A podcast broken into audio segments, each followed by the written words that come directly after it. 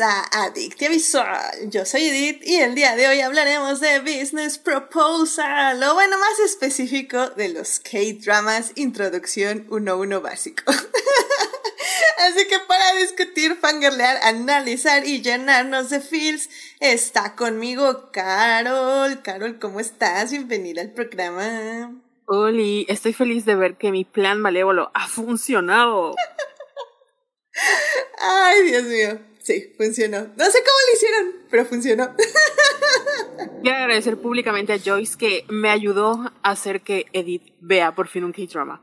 Sí, sí, tengo, tengo que decir que aquí Joyce también, que es nuestra segunda invitada del día de hoy, hola Joyce, contribuyó a ese plan malévolo que hizo que Adictia Visual se convirtiera en un programa de K-drama. Bueno, con un programa, por el momento. ¿Cómo estás, Joyce? Hola, hola, muy bien. Este, pues, mira, yo, tampoco no me explico muy bien cómo sucedió. O sea, creo que alguien aquí te puso un muñeco vudú para que vieras por fin qué drama.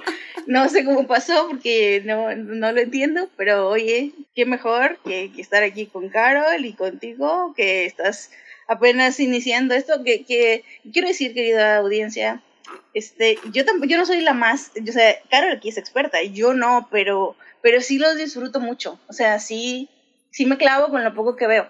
Entonces, este, vamos a, vamos a hablar un poco de eso hoy. Sí, hoy vamos a hablar de esto. Y, digo, justamente, por ejemplo, Uriel ya está ahí en el chat. Saludos, Uriel. Y dice, ay, caray, ¿y eso qué es?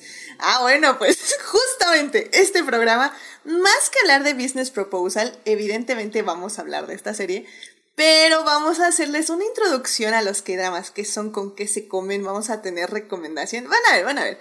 Quédense y en serio que mi nueva obsesión es que yo, en serio, no sabía hasta que lo supe. Así es, es como el crack, no sabes lo que es hasta que lo pruebas, así es. Ahí ven, eh, vivan sin drogas, pero sí. que, sus, que sus drogas sean visuales nada más, por favor. Pero bueno, pues ya saben, querido público, que si nos quieren escuchar, eh, más bien unirse a la conversación, estamos en Twitch en vivo los lunes 9.30 de la noche y los miércoles en el chat de YouTube. Muchísimas gracias a nuestros mecenas Juan Pablo Nevado y Saulo Tarso por patrocinar este bonito programa en Patreon. Si quieren ser adictias como ellos y tener múltiples beneficios, vayan a Patreon a suscribirse. Entonces, querido público, antes de irnos a hablar de K-drama, evidentemente primero tenemos que salvar lo que amamos.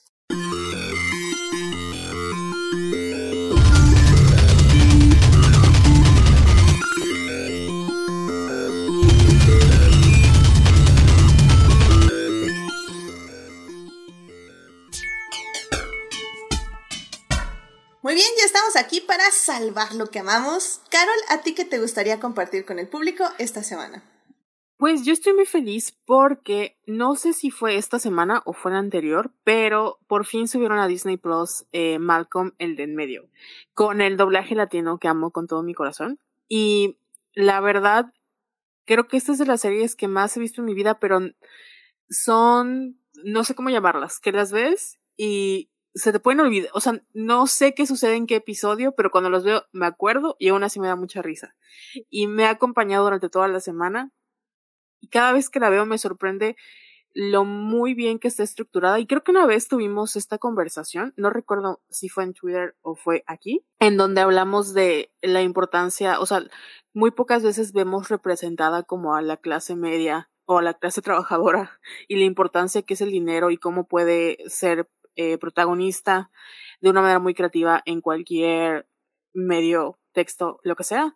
Y creo que esta serie lo hace muy bien y nunca pierdes de vista que es muy graciosa. O sea, son personas miserables porque no tienen dinero y por muchos otros factores, pero nunca deja de ser muy graciosa y tiene mucho corazón. La verdad, estoy feliz porque eso ha salvado mi semana, ver Malcolm del medio mientras trabajo a escondidas. ¿Trabajas escondidas o ves Malcolm escondidas? No, veo Malcolm escondidas mientras trabajo. Oye, no, no. Yo no trabajo con música, yo trabajo con viendo películas, porque siento que no estoy mm. sola. en cambio, la música siento que en cualquier momento como que me pueden poseer o algo, ya sabes, como de hay un fantasma. No sé. En cambio, en la película es como de no hay gente. O sea, no hay gente, pero las estoy viendo. Claro, claro. Ah, tiene sentido, tiene sentido, no, no lo voy a negar, no lo voy a negar. Pero mira, sí, este, creo que sí lo mencionamos, no con Malcolm, pero sí creo que sí fue en el podcast.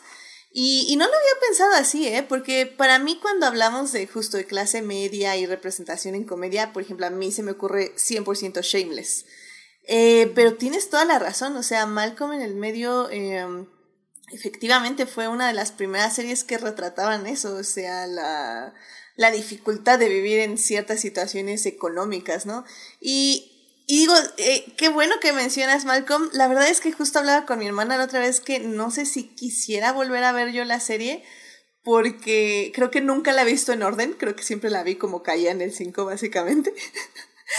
Pero aún así no sé, tal vez como dentro de unos 3, 4 meses que ya tenga tiempo, me la podría echar de nuevo, pero no ahorita. Pero me alegra que la estés disfrutando y me alegra que otras personas la estén disfrutando y también me da curiosidad de ver qué tal ha envejecido en muchos temas. Sí, ah, tiene sus issues, pero es un producto de su época y, todavía aún así entiendes por qué las personas piensan así. Solo voy a decir que Hal no es la pretend dulce y Lois, pues entiendo de dónde viene su violencia, pero también tiene ciertos comentarios que digo, ah, pero la verdad es muy chistosa, muy chistosa. Excelente, muy bien, pues muchísimas gracias, Carol. Ajá, sí. ¿Puedo mi aportación a esta recomendación? Es que si les gustó Malcolm y vamos a ponerle un poquito de cosa asiática ya que estamos en este, este episodio, es que a mí, por ejemplo, a mí, yo, yo no, o sea, ni odio ni nada, pero no, nunca vi bien Malcolm, así como que lo vi de segunda mano, igual cuando estaba en el 5, pero, pero yo, por ejemplo, amo Fresh of the Boat, que no podría explicarse sin Malcolm, que también es una familia de clase media, pero asiática en los noventas y pues a mí me gusta mucho y Constance, uy, uh, todo, está muy, muy padre. Creo que también estaba en Amazon hace algunos años, pero ahorita no sé dónde está. La acaban de poner también en Disney, Plus. Ah, bien, perfecto. Oh, perfecto. Ok, ok, bueno, pues ahí está. Doble recomendación. Y pues sí, este, pues bueno, eh, vayan a ver Malcolm el, el, el del medio en Disney en su idioma original o en inglés también. Qué curiosidad ver esa serie en inglés sería como, como, no sé, muy raro. Pero bueno, este, muy bien, muchísimas gracias Carol por traer esto a Adictia. Joyce, ¿qué te gustaría compartir con el público esta semana? La verdad es que estuve pensando igual siempre, ¿qué recomiendo? Porque todo lo que he visto es de lo que vamos a hablar esta semana, así que eh, me quedé pensando en algo que pueda aportar, por ejemplo, a yo, yo vengo aquí y vengo, honestamente, vengo hasta veces con un poco de, jaja, me da pena, pero voy a hablar de K-pop porque me gusta y es lo que estoy escuchando. Pero yo, yo, Blackpink creo que, no sé, yo creo que ya todo el mundo ha oído, en, todo, todo el mundo literalmente ha oído alguna canción de Blackpink por, por el éxito que son. Sin embargo, yo ahorita estoy más bien obsesionada con Twice y es un género que jamás, jamás, o sea, nunca yo hubiera dicho primero, no sé, me vuelvo fan de comer chayote todos los días y yo, odio el chayote. que, me guste Twice por el género que es bubblegum eh, pop. Pero honestamente, y no, y no lo entendía porque es un concepto justamente que tienes que entender toda una cultura y viéndolo desde acá pues se ve raro y se ve así como hasta problemático, que no voy a decir que no lo es, pero no lo puedo juzgar desde mi pues, visión occidental, ¿no? Eh, y resulta que en uno de los largos hiatus que ha tenido Blackpink, que Carol entenderá, yo tenía que, seguir viendo, estoy escuchando K-pop y saber de K-pop. Y, y por fin le di clic a ese video que me llevaba recomendando como un año YouTube. y, entré en un, en, un, en un agujero negro del que no he podido salir. Y es que eh, Twice en realidad me gusta su música, pero a mí me caen e-, ellas mejores como personas y que sí vamos a hablar de la industria, que cómo les casi asigna una personalidad y eso, que lo, lo entiendes, pero ya tienen una carrera de casi siete años y, ya sus personalidades ya han trascendido este perfil acartonado que les da a la empresa para debutar y salir con ese perfil y vender ese perfil. Y total, eh, mi recomendación es, son estas uh, series que hacen para YouTube, bueno, para YouTube y otras plataformas, pero lo pueden ver en YouTube, que se llama TTT, Time to Twice. Y literalmente, si están interesados, si sienten curiosidad por la cultura coreana, van a aprender mucho de esto, porque son como realities o sketch que, que ellas hacen y están a través de juegos eh, o a través de algún, algo que tiene que ver con la cultura coreana, porque es, es inherente a lo que hacen, ¿no? Y puedes aprender mucho sobre su, el espíritu competitivo, puedes aprender mucho sobre la comida o sobre los K-dramas también que ven y, y, vas y conoces a estas personas. Entonces, yo lo súper recomiendo. Eh, son muchos, así que empiecen por el que vean, o sea, episodio de TTT de relajándose en el campo, o episodio de TTT de eh, Todon Entertainment, que es una sketch que hicieron como si ellas fueron las, las ejecutivas de, de, una empresa. Pero de verdad, eh, es carisma sobre carisma. Y quiero decirles algo, por si me están escuchando y dicen, ay, eso yo nunca lo vería. La mayoría de los fans de Twice son hombres. Porque, no, ¿por qué? No quiero ni empezar a decirlo, pero en realidad es algo muy extraño que a un grupo de mujeres los sigan tantos, tantos hombres.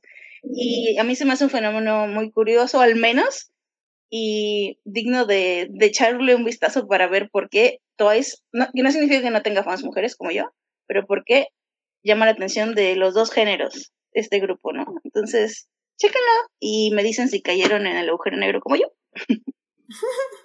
Se oye interesante, tengo miedo. Pero ok, eh, probémoslo, probémoslo. No, no, no hay que rehuir a este tipo de contenido, sobre todo como dices, si está siendo un fenómeno, hay que analizar por qué es un fenómeno. Así que sí, perfecto. Muchísimas gracias, Joyce, por traer esto. Y bueno, ya saben, busquen en YouTube TTT de Twice. Sí, TTT de Twice, TTT Twice. Y, time to, time to Twice. Y pásame tu episodio favorito, tu fragmento favorito para compartirlo ahí en el Salvando y que tal vez por ahí nos enganchamos, quién sabe. Mi ah, híjole, mi, mi, favorito es que no sé, tienen muchos. Este... Tienes tiempo para pensarlo, no te preocupes. Sí, tengo tiempo para pensar. Okay. mi predicción es que Edith va a caer en el hoyo negro. y aquí la voy a esperar, lo, le voy a esperar para poder hablar de K-dramas y K-pop. Mira, cuando caigo, caigo. Y ustedes lo saben, querido No, no voy a decir que no, pero tampoco voy a decir que sí. Nos vemos del otro lado. Bueno, muchas para concluir esta bonita sección, antes de que me sigan este, induciendo a otro tipo de este, fandom. Este, bueno, pues yo nada más les quería hablar rápidamente de que estás este fin de semana sorpresivamente, porque la verdad nadie se lo esperaba, eh, Doctor Who, básicamente la BBC, puso el anuncio oficial de quién va a ser el siguiente doctor, eh, quién va a retomar el papel después de que Jodie Whittaker lo deje a finales de este año. Y bueno, es nada más y nada menos que Shuki Watkatwa. Shuki lo practiqué literalmente todo el día. Es Shuti Gatwa. Shuti Gatwa va a ser el siguiente doctor en la serie Doctor Who, donde el showrunner ahora va a ser Russell T. Davis, que regresa después de, yo creo que como 15 años de no ser el showrunner. Este actor lo conocen por Sex Education, es uno de los personajes, si no mal recuerdo se llama Eric. Em, yo no he visto Sex Education, la verdad no me gustó. Eh, pero eh, tengo entendido al menos mucho del fandom, obviamente del lado positivo y no racista. sí se emocionó muchísimo porque sí dicen que es un muy muy buen actor. Y de hecho, lo poquito que tuvimos de reacciones de tanto de Russell T. Davis como de Shooty es que eh, estuvieron en alfombra roja de los BAFTA y Rosie Davis lo dijo, o sea, ahorita es el momento de Jodie, es la despedida de Jodie como la, eh, la doctora, la, la, doctor, y, no le queremos robar eh, su, su, spotlight. Por eso ahorita esto es lo único que van a ver de nosotros eh, y ya cuando termine Jodie, ahí sí, vamos a bombardearles de información, de lo que sigue, de lo que viene, etc, etc. Y la verdad es que en las entrevistas este, con Shuti Gatwa en la alfombra roja, eh, me, dio, me dio una onda muy positiva. O sea, creo que con lo poquito que compartió en las entrevistas, tiene una visión muy acertada de lo que significa el doctor. No solo para Doctor Who, sino para los fans. Eh, cuál es el mensaje que tiene que dar a, la gente cómo lo tiene que dar. De hecho, hubo en varios puntos donde se, refirió a el doctor como eh, con el pronombre they, them, porque efectivamente dice que pues pues ahora sí que el doctor no es solo hombre y no solo es mujer, sino pues es lo que sea que va a ser en la siguiente regeneración. Entonces usaba el pronombre they, para el doctor, lo cual jamás lo había visto en ninguna persona que lo hiciera, lo cual fue así como, ¿what? Y, y como digo, o sea, eh, dice Russell T. Davis que fue el último que audicionó y que ya tenían, o sea, ya habían elegido al doctor, ya iba a ser otra persona y que cuando él audiciona este Shuti Gadwa, es como, wow, no, él tiene que ser el doctor. Entonces, obviamente el lado racista de Doctor Who, que no sé por qué fregados existe, porque se ve que nunca han visto Doctor Who. Pero bueno, em, sí se puso bien loco, ya saben, de ay, Doctor Who wow, etc, etc. Pero bueno, pues eso era creo que inevitable al final del día racistas. Este, pero, pero si bien el anuncio me tomó un poquito primero con indiferencia porque pues no conocía al, actor, creo que ahora ya después de las entrevistas en la alfombra roja del BAFTA, eh, la verdad me, me emociona. Eh, no sé si me emociona, pero al menos lo veo con mucho optimismo este cambio, sobre todo porque sí, o sea, Chimbal fue un asco de showrunner, así lo digo abiertamente. Mm, es que no, no tenía corazón. Y lo vamos a hablar al final de año, o sea, sí va a haber un programa de Doctor Who aquí en Adicta Visual, ya que Jodie se despida.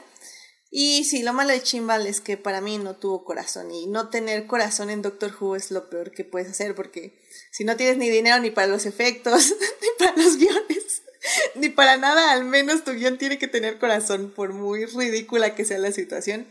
Y Chimbal no lo tenía, a pesar de que Jodie en serio lo intentó lo más que pudo y creo que Jodie salvó un poco estas últimas temporadas de Doctor Who.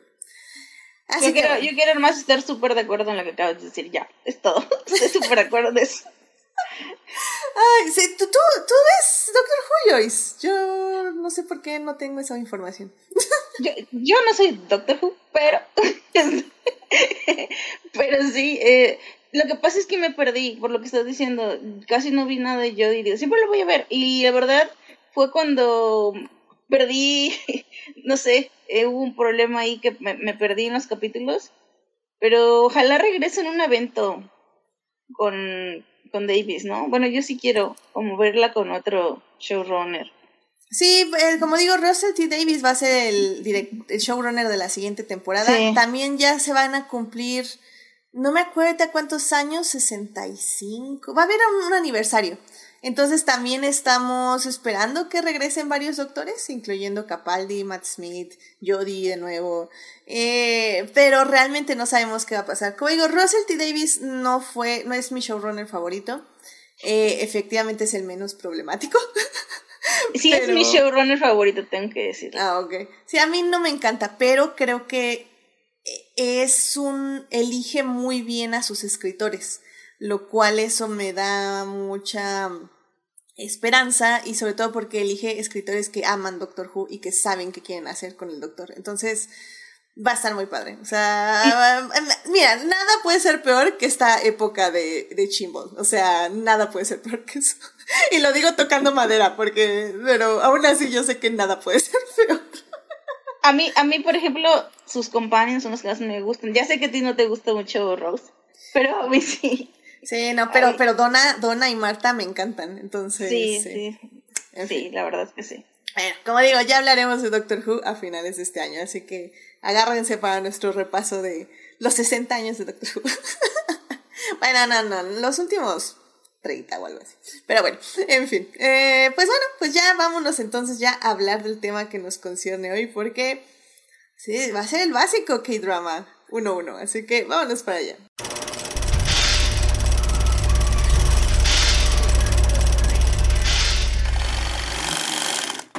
Muy bien, ya estamos aquí para hablar del tema del día de hoy, que vamos a hablar de Business Proposal, esta serie que se estrenó en Netflix hace unas semanas Y bueno, de hecho estuvo estrenando eh, los capítulos de esta serie eh, de dos en dos todos los lunes, por lo que estuve viendo.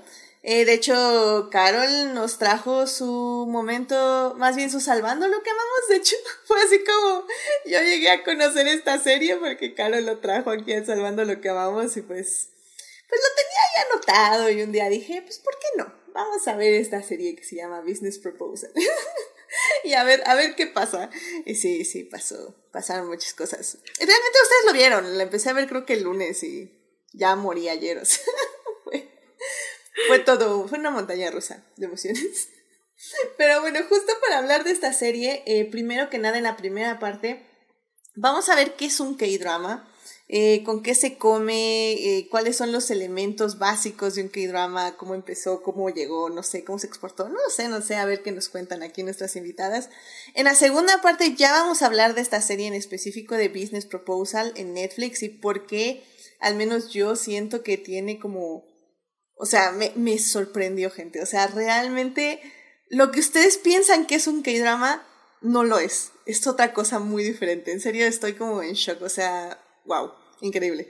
Y bueno, ya en la tercera parte, pues va a haber recomendaciones, este, porque probablemente Joyce y Carol, más bien, les pedí que trajeran una lista de recomendaciones, así que van a sacar, saquen libreta y este, y papel y pluma, porque, o lápiz, porque vamos a apuntar recomendaciones. Así que bueno, sin más, vámonos a la primera parte. It is not a donut hole, but a smaller donut with its own hole. And our donut not at all. Muy bien, ya estamos aquí en la primera parte para hablar de este Business Proposal, esta serie que se estrenó en Netflix. Pero bueno, antes de hablar de Business Proposal, de hecho, eh, sí me gustaría saber qué es el K-drama, porque al final del día creo que a mucha gente, o sea, por ejemplo, yo la verdad no, no, me, no me detuve como a analizar muy, muy bien por qué no había visto un K-drama antes.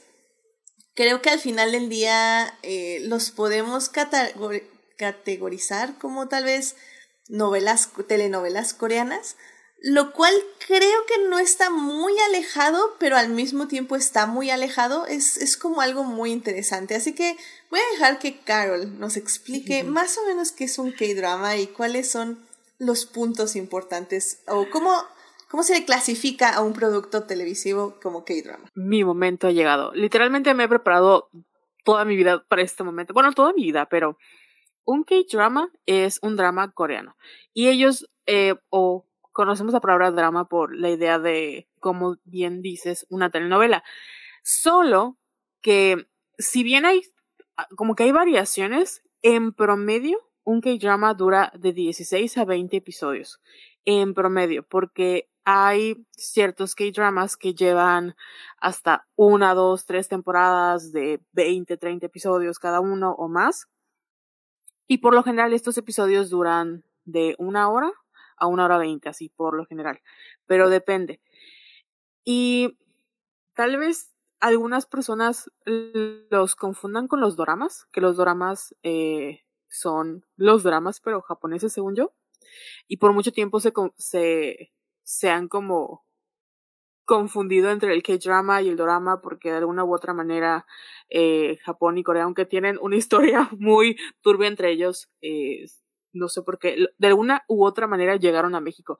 Mi teoría es, no, no la puedo confirmar, pero así como las, las caricaturas japonesas les salía más barato hacer el doblaje y comprar los derechos acá que comprar las gringas, en algún momento también eso pasó con los K-dramas y con los dramas de que llegaron muchas producciones eh, de Asia, así como llegan de Turquía, ¿no? Y hacen el doblaje y les sale mucho más barato que hacer una producción como una telenovela, ¿no?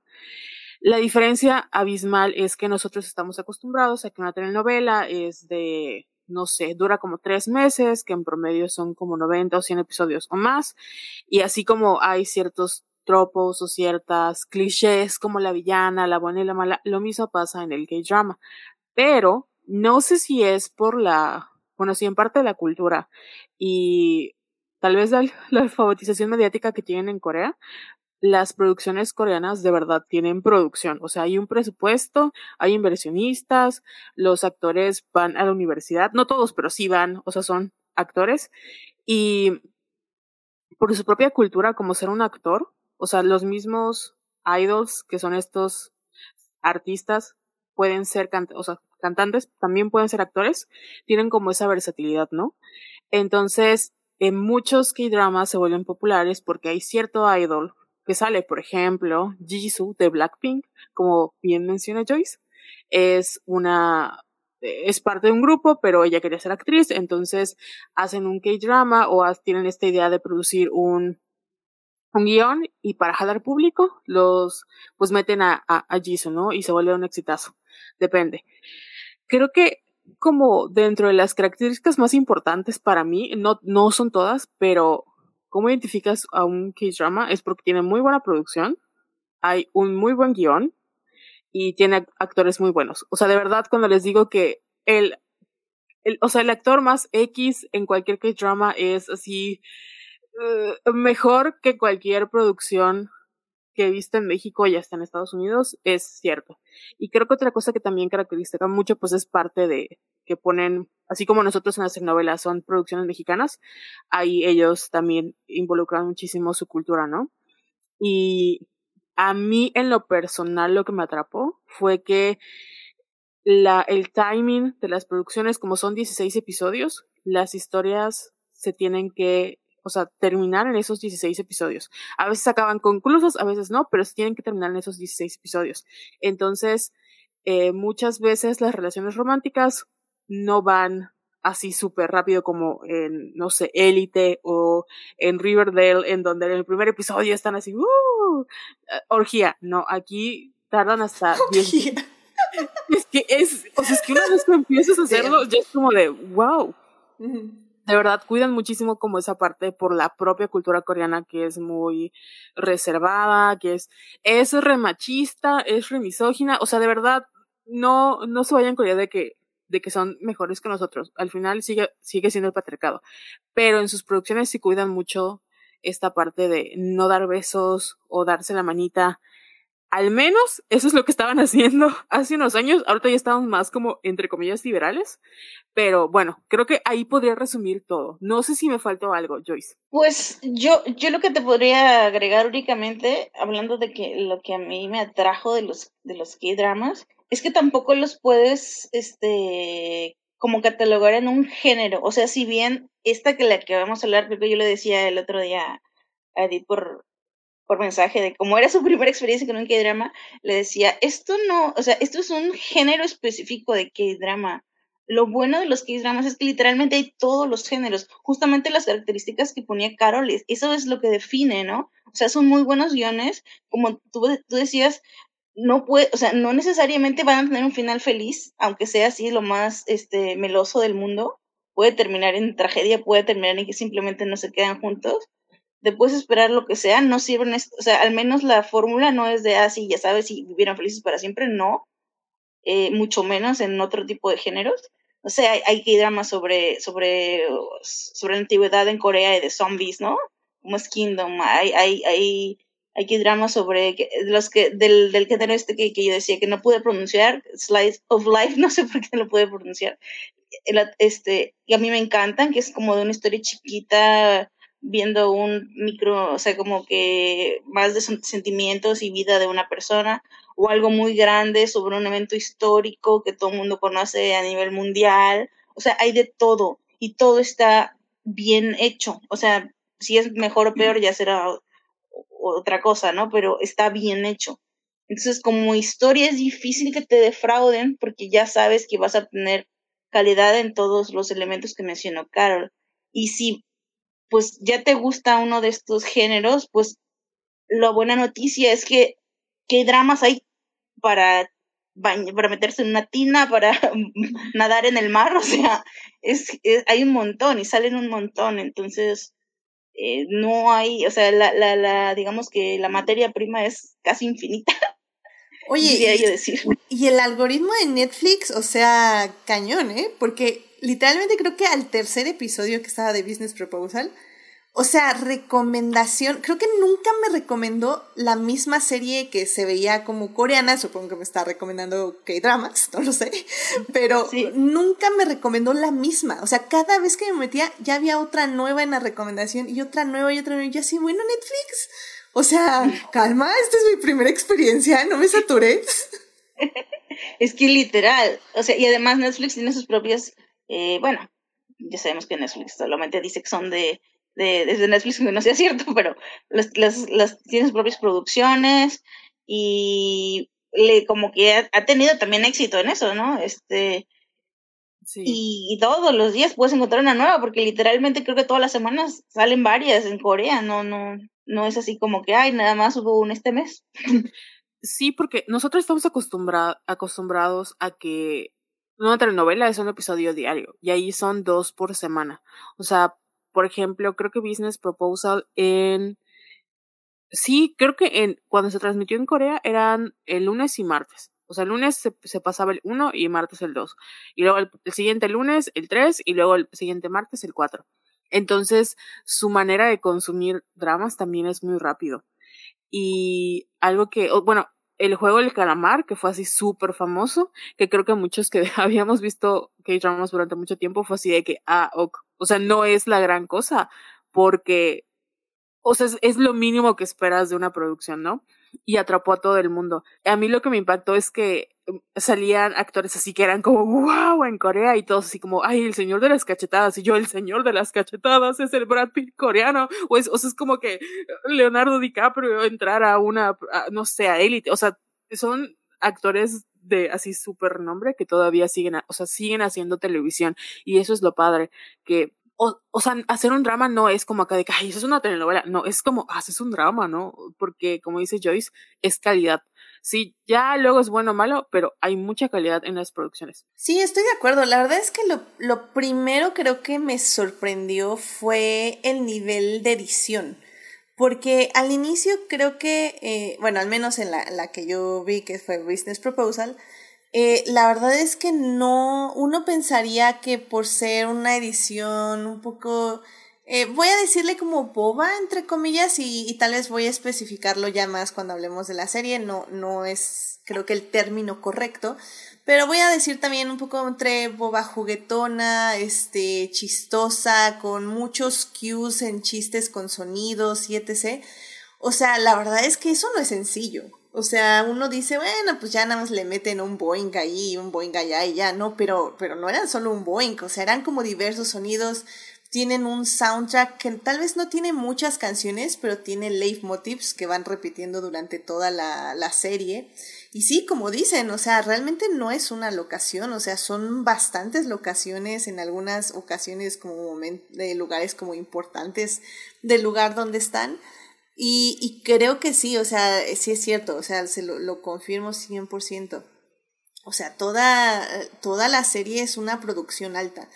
Parece ser sencilla porque realmente son oficinas, son casas, son calles, este, son algunos exteriores, pero son muchos. O sea, yo creo que si las contamos realmente ya es cuando ahí notamos el nivel de producción, lo cual me llamó bastante la atención. Y de hecho, bueno, también a mí eh, quería preguntarles de eso, porque sí estoy de acuerdo, o sea, algo con lo que a mí me gusta mucho, bueno, a mí me gusta ver mucho cine asiático eh, o en este caso televisión, porque sí siento que como personas latinoamericanas, eh, podemos entender muy fácil la cultura.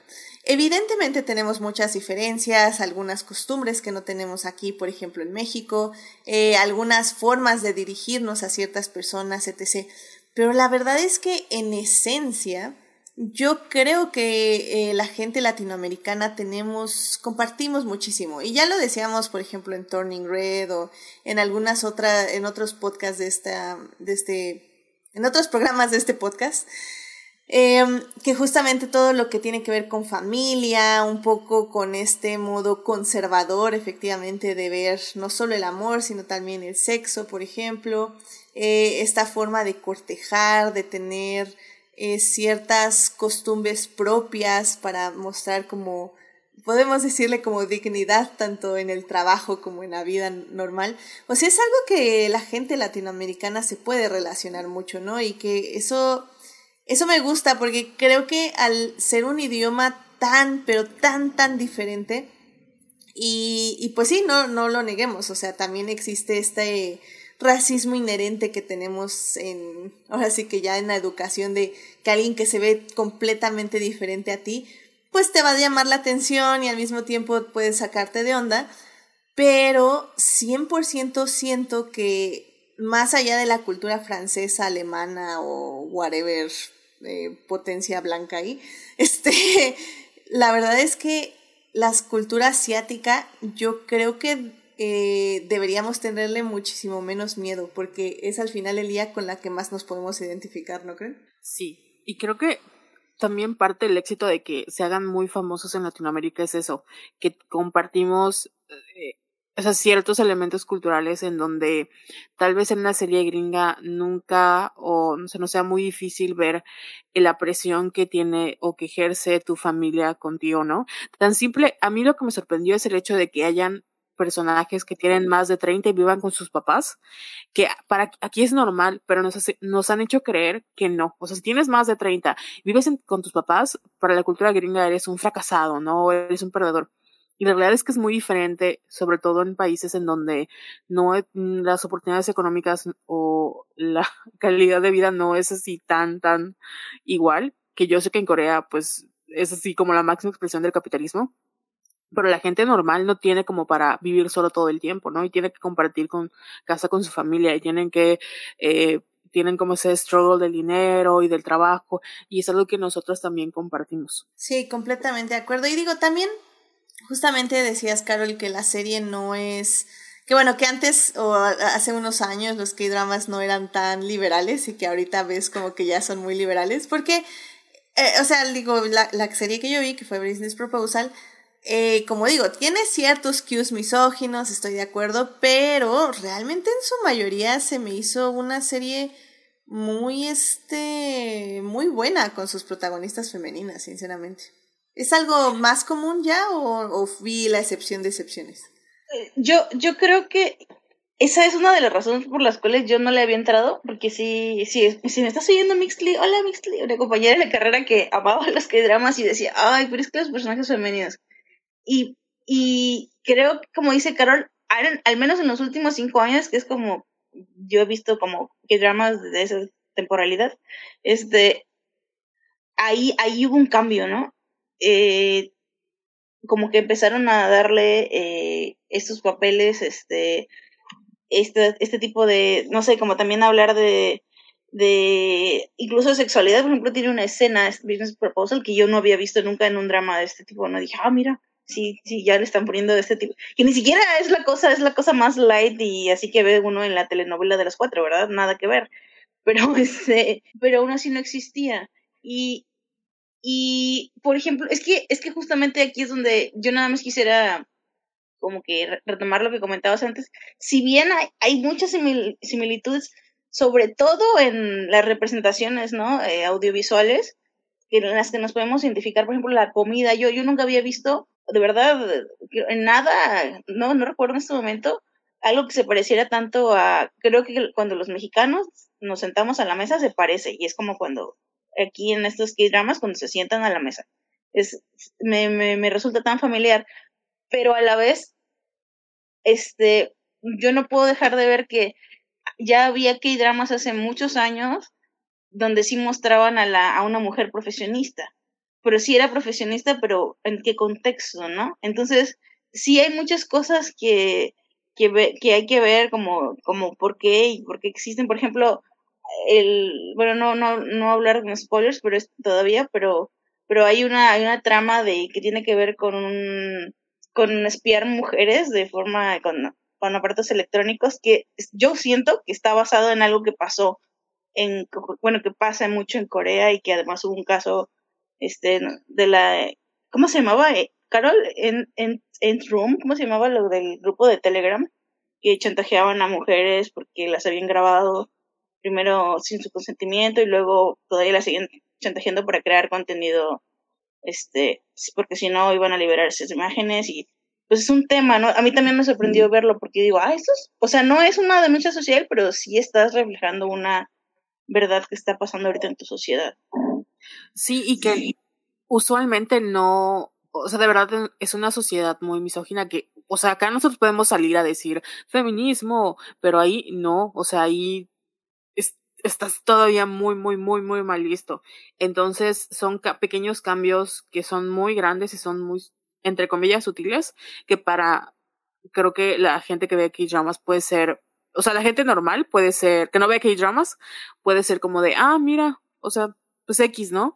Pero para una persona que ha visto K-dramas de hace, desde hace 10 años es como de, ¿te acuerdas cuando antes, o sea, el protagonista era retóxico y se gritaban y, y la protagonista solo lloraba y no hacía nada y ahorita es de, le contesta, ¿no? Igual hay, creo que lo que me gustó mucho de Business Proposal es que cada vez que yo pensaba que la protagonista iba a reaccionar de una manera, pasaba todo lo contrario y era de, ¡Ah! qué sorpresa, qué sorpresa que no acabó haciendo como este cliché de la protagonista que sí, no, me voy, voy a dejar o yo voy a hacer y al contrario fue así como de no, como que contestaba, ¿no? Y eso antes, antes no se veía. Excelente. Muy bien, pues bien, ¿qué les parece si ya justo vamos a hablar de Business Proposal, ya de la serie y todo lo que vimos ahí? Porque, bueno, pues sí, para, para darles más ejemplos a nuestro querido público que no ha visto K-Dramas, de por qué al menos para mí esta serie de Business Proposal me funcionó y funcionó muy bien. Así que, bueno, vámonos entonces a la segunda parte. Muy bien, ya estamos aquí en la segunda parte del programa para seguir hablando de K-Dramas. En esta ocasión vamos a hablar de Business Proposal. Es una serie que pueden ver en Netflix y ya de, a partir de hoy están disponibles los 12 episodios de la serie porque apenas se estrenaron el día de hoy los últimos dos. Eh, fue una serie que se estrenaban dos episodios semanalmente.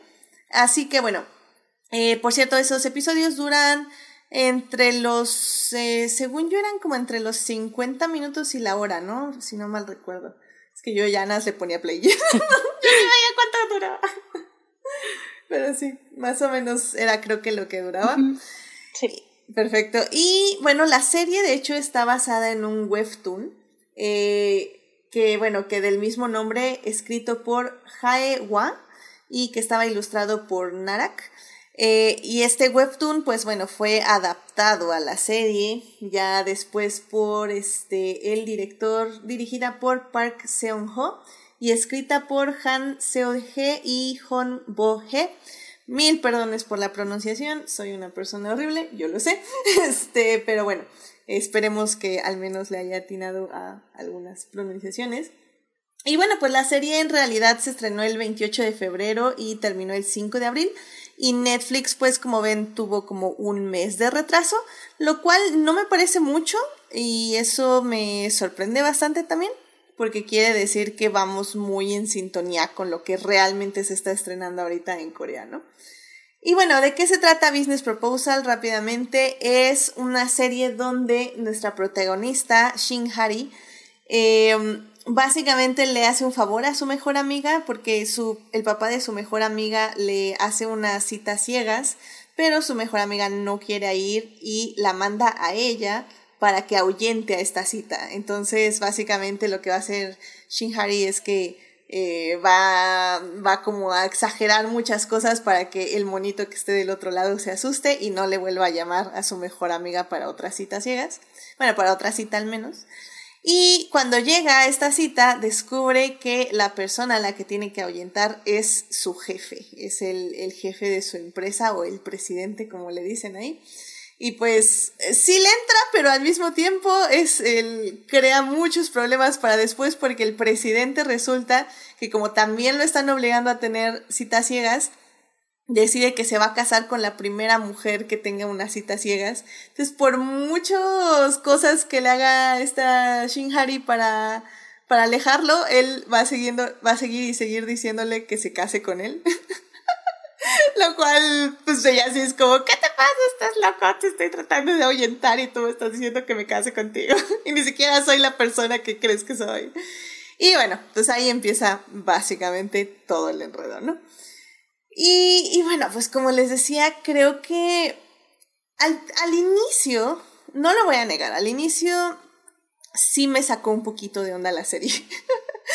Porque la comedia es como mucho, o sea, es como súper exagerado todo en el aspecto de que tenemos estos, como ya decía en anterior parte, estos sonidos que suenan de pronto para hacer como más chistes, tenemos luego onomatopeyas en la pantalla, por un momento hasta los personajes se cambian como si fueran el, el webtoon en el que está basado, yo no sabía que estaba basado en un webtoon, pero bueno, se cambian por momentos como a dibujos animados, por lo... Eh, eh, por decir algo, que eso solo pasa en el primer episodio, literalmente no vuelve a pasar nunca más, lo cual también me sacó de onda, pero bueno, ok, qué bueno que lo abandonaron. Pero no sé, o sea, personalmente siento que a mí lo que me atrapó, a pesar de que había muchas cosas que no me estaban encantando, a mí lo que me encantó fueron las actuaciones. O sea, creo que los dos, los dos protagonistas tienen un carisma y un encanto que funcionan muy bien, eh, aun cuando se están odiando, como ya sabes cómo va el tropo. aún así funciona muy bien la química. Y, y, creo que a mí personalmente fue lo que me atrapó. O sea, y ahorita que le decía a Carol y yo, dice que pues son personas que sí saben actuar, que sí toman realmente lecciones. O sea, creo que se nota y se nota mucho. Entonces, Híjole, sí. O sea, y, digo, tú decías, Joyce, que, que no todos los K-dramas son así, y creo que en la primera parte quedó muy claro que hay muchos tipos de géneros. Pero, híjole, es que, en serio, todos los K-dramas hay personajes tan encantadores como estos. bueno, no sé si en todos, pero, pero lo que sí, por ejemplo, es que tu historia con tu primer K-drama me resuena mucho a mí. Bueno, no con el primer K-drama, pero sí con el segundo que es la, la que siempre, la que ya he recomendado aquí, la he mencionado de, Replay 1988, contéstame 1988 que corra ni en la Netflix, vayan a ver a Netflix. Es de, porque igual, o sea, fue mi, mi, mi, mismo problema como, ay no, creo que no la voy a ver porque este humor está muy over the top y no, no, es como mucho para mí, me está dando cringe. este, y, y bueno, no, no tenía, por ejemplo, como Business, business Proposal que pues para mí fue como muy claro que, que estaban tratando como, como ya sí existe un público así hardcore de los webtoons, pues dijeron, están, están como diciéndole, hola, aquí estamos, no te vamos a arruinar tu webtoon que quieres, pero pues nosotros somos el K-drama, ¿no? Entonces para mí sí fue ese lenguaje de transición a ese público que quedó, ¿no? Porque sí, sí usan cositas a lo largo del, o sea, no, no tan como el primer capítulo, pero sí siguen usando así como guiños a lo largo de, del drama pero, pero igual, o sea, yo estaba a punto de, de, de ya de, de rendirme, pero los personajes me, o sea, me pegaron el cócoro, eh, y, y no, no, no he podido superar yo hasta la fecha ese, ese drama. Este, insisto, no creo que todos, pero por lo mismo que decíamos, que no todos los K-dramas están pues hechos con la misma fórmula. Entonces, si buscas este tipo de K-dramas que eso buscan, o sea, moverte como el cocoro, eh, yo creo que sí, yo creo que esta es la fórmula. Eh, sin importar que no sean de este de comedia romántica, ¿no? Porque simplemente eh, puede haber muchos temas que, muchos, perdón, subgéneros que utilicen esta misma fórmula y además el resto de subgéneros que, que buscarán su propio como narrativa. Pero sí, yo creo que sí, yo creo que es gran parte del encanto, sus, sus protagonistas, que, que además eh, mencionaste algo hace un rato de los del soundtrack, que también es muy, muy importante y se hacen así como legendarios. De hecho, eh, bueno, yo como lo veo desde el lado de K-pop, que es lo que más conozco, así es una canción. Ah, pues de hecho ellas hacen un, un como, al, los protagonistas hacen algo al principio de que están mencionando como canciones. Y digo, sí, es que las canciones se hacen así como ah, dices una canción y piensas en este, en este, en, en estos personajes y en esta historia. O sea, ya es como como un motivo que se queda ahí para siempre en la cultura coreana. Sí, como menciona Joyce, de hecho la escena del karaoke, ellas están cantando un soundtrack de un K-drama también que fue súper famoso, si no me equivoco, que es el de Boys Over Flowers, que muchas personas, sobre todo, o sea, me incluyo yo, em, fue el primer acercamiento. Porque hay otro que según yo es el clásico de clásicos que de seguro lo viste en algún momento en tu vida si has visto muchos K-dramas y es el de escalera al cielo. Pero ese, por ejemplo, es así súper dramático, así de que lloras todos los días, ¿no? Y Boys Over Flowers es más como una, este, historia adolescente.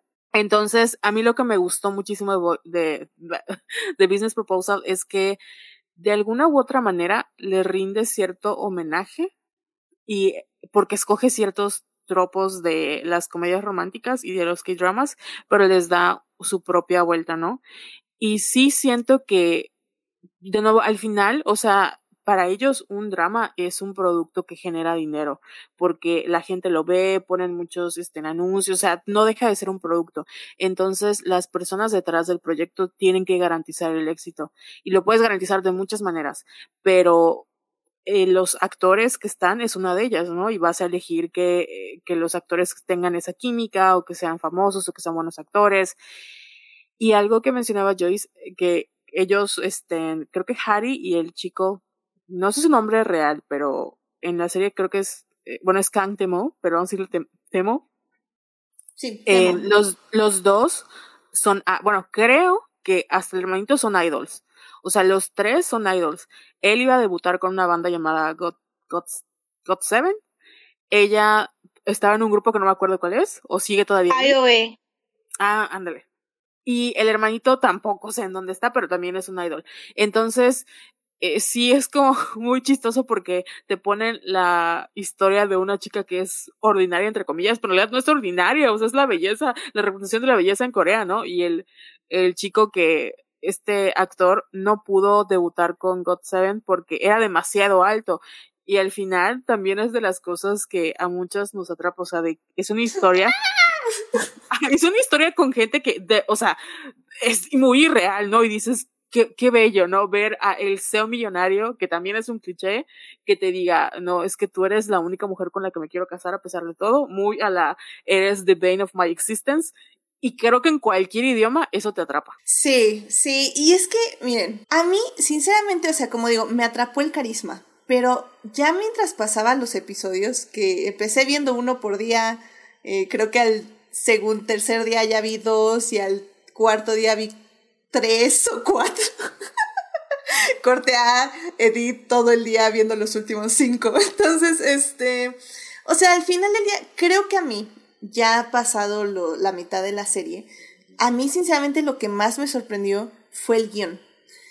Porque en estos, ¿qué he sido? Tres años de depresión post Rise of the Skywalker, me he dedicado a leer fanfics. Tal vez no he leído libros, pero he leído muchas fanfics. Y, y sí, tenemos los tropos, los conocemos, justo.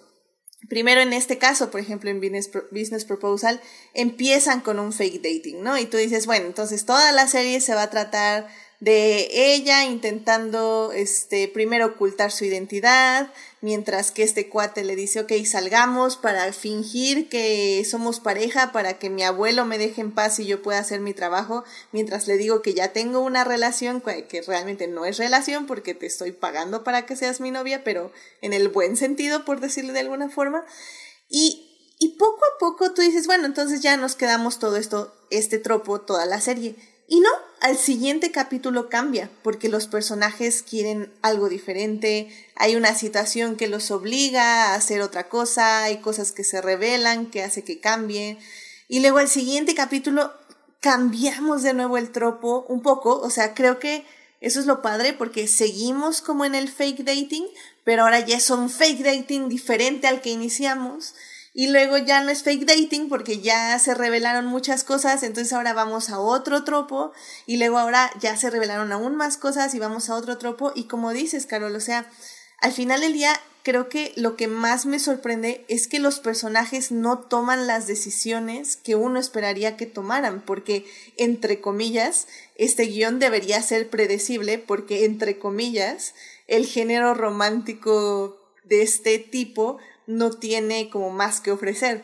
Y es cuando te das cuenta que esas comillas y lo que había entre esas comillas no es nada cierto, porque si realmente guionistas se ponen a pensar las cosas y a crear buenos personajes, podemos tener todos los clichés, pero cliché tras cliché tras cliché, de una forma que realmente sorprende y que realmente te, te, ay, ¿cómo se iba a decir? Te inmersa. ¿Te engancha? Te engancha, sí, exacto, te engancha como público.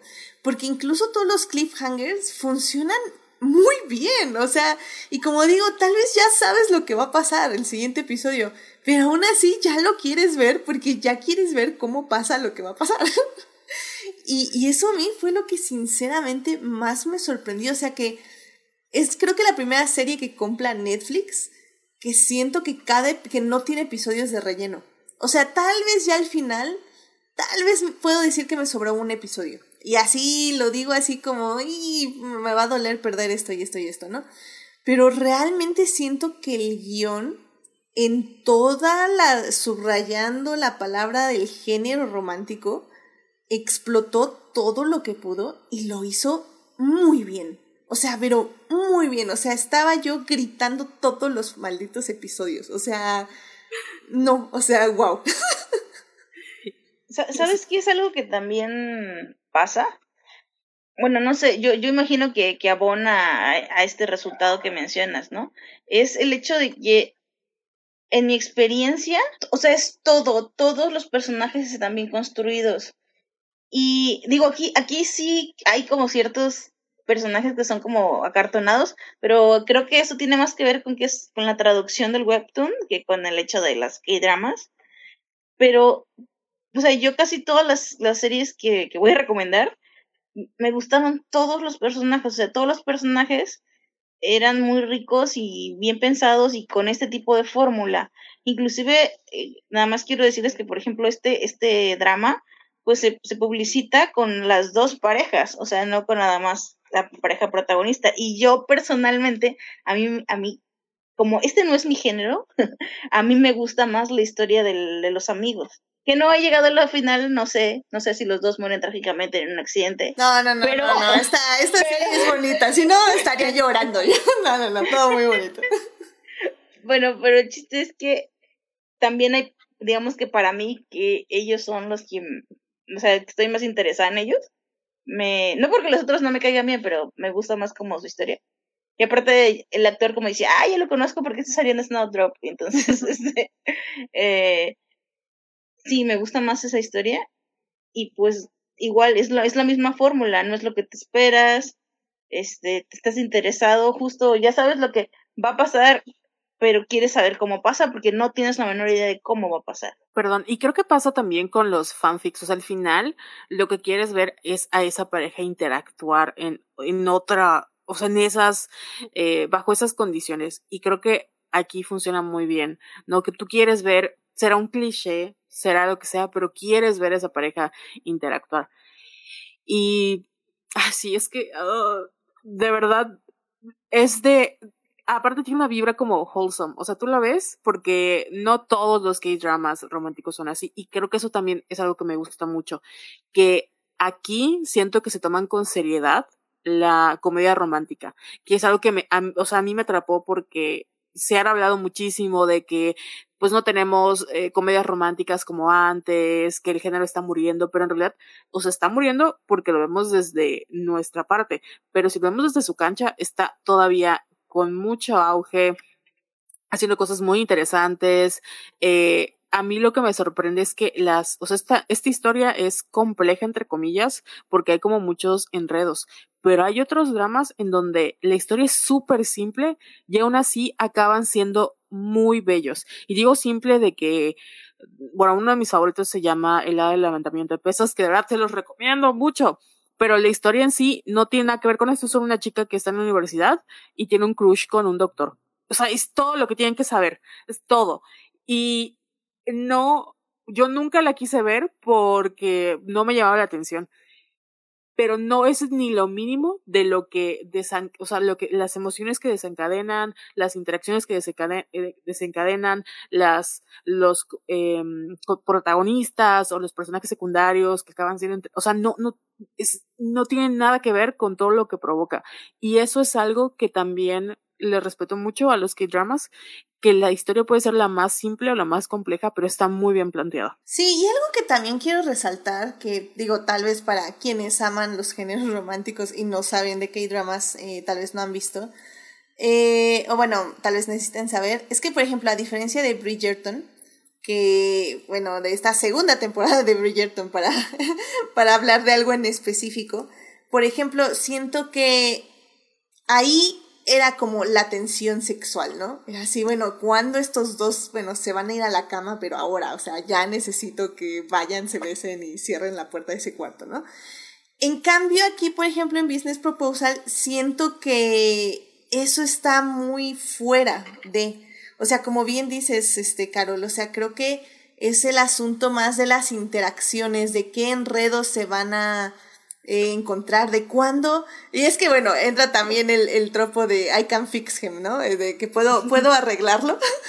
de que es, es el típico protagonista masculino que tiene un trauma, que en este caso es que sus padres, su madre y su padre se murieron en un accidente de carro cuando llovía. Entonces el pobre bebé no puede literalmente funcionar cada vez que llueve. Entonces, eso te lo presentan como muy al inicio de la serie. Y ya cuando eh, cuando vuelven a retomar lo que yo creo que ya es como por el capítulo 7, 8, realmente funciona muy, muy bien. Porque es primero como eh, su, la protagonista se tiene que dar cuenta de este trauma y luego cómo lo va resolviendo para ayudarlo a curarlo y a mostrarle que puede seguir adelante. Aunque su corazón llore cada vez que vea la lluvia, ella puede ayudarle y estar ahí para él sin importar nada. Entonces como, ¡ay, pero qué bonito! Y, y es que es eso, o sea, creo que al final del día van construyendo, como ya está, hemos dicho, muy bien a los personajes episodio, episodio a episodio. Eh, como bien dices Joyce, o sea, la verdad es que los personajes secundarios también funcionan muy bien. Creo que tienen eh, un muy buen desarrollo. No me sobran sus tramas. Este, había veces que sí quería que se apuraran, pero ya cuando empezara, empezaba yo a tener ese como sentimiento de, ya estamos perdiendo mucho tiempo, ya cambiaban y yo así, ah, ok, perfecto. Y, y de hecho, hay una de las cosas que leí en, en el Wikipediazo que me eché de, de la serie es que, por ejemplo, este webcomic en el que está basado Business Proposal, este sí es considerado muy avanzado en el aspecto feminista, por decirle, no le dicen feminismo, pero sí le dicen así como el empoderamiento femenino. Porque sí, efectivamente tiene esas diversas situaciones donde pues la protagonista realmente está haciendo prioridad de su trabajo, a, casarse, por ejemplo. Tenemos ese momento donde espían a una de las, eh, a la amiga, eh, le ponen una cámara oculta y cómo ella tiene que reaccionar hacia eso y que no la victimizan, pero al mismo tiempo tampoco la culpan, así como, ah, ¿para qué aceptaste el regalo? No, o sea, dicen que en realidad estuvo muy bien manejado, que también cómo lidiar con el trauma de haber vivido eso, que es, es algo muy, muy pequeño, que dura, si quieren, 10 minutos así completo, pero dicen que lo manejaron bastante bien, que la crítica era que al final el que resuelve todo es el monito con el dinero, ¿no? Porque pues encarcela a este cuate y todo, pero pues para eso tenías que contratar seguridad privada, siete monitos que te barrieran la zona donde tiró la cámara y etc, etc, ¿no? Pero bueno, y que al final del día es eso, o sea, que, que sí se sienten protagonistas femeninas como más libres de ser y de expresarse y, de querer y de que saben lo que quieren y tomarlo, ¿no? En las manos. Y eso es, creo que es también lo que me gustó mucho de la serie, porque como decimos, a pesar de que tiene sus cositas, no se siente tan feo como por ejemplo ver, no sé, una telenovela mexicana. Que digo, no he visto una telenovela desde hace miles de cientos de años, pero lo poco que puedo ver, por ejemplo, del cine comercial mexicano, que, o sea, de las que les gustan cinco o seis películas románticas en las que he trabajado, o sea, las seis son tremendamente misóginas. Y o sea pero tremendamente misóginas.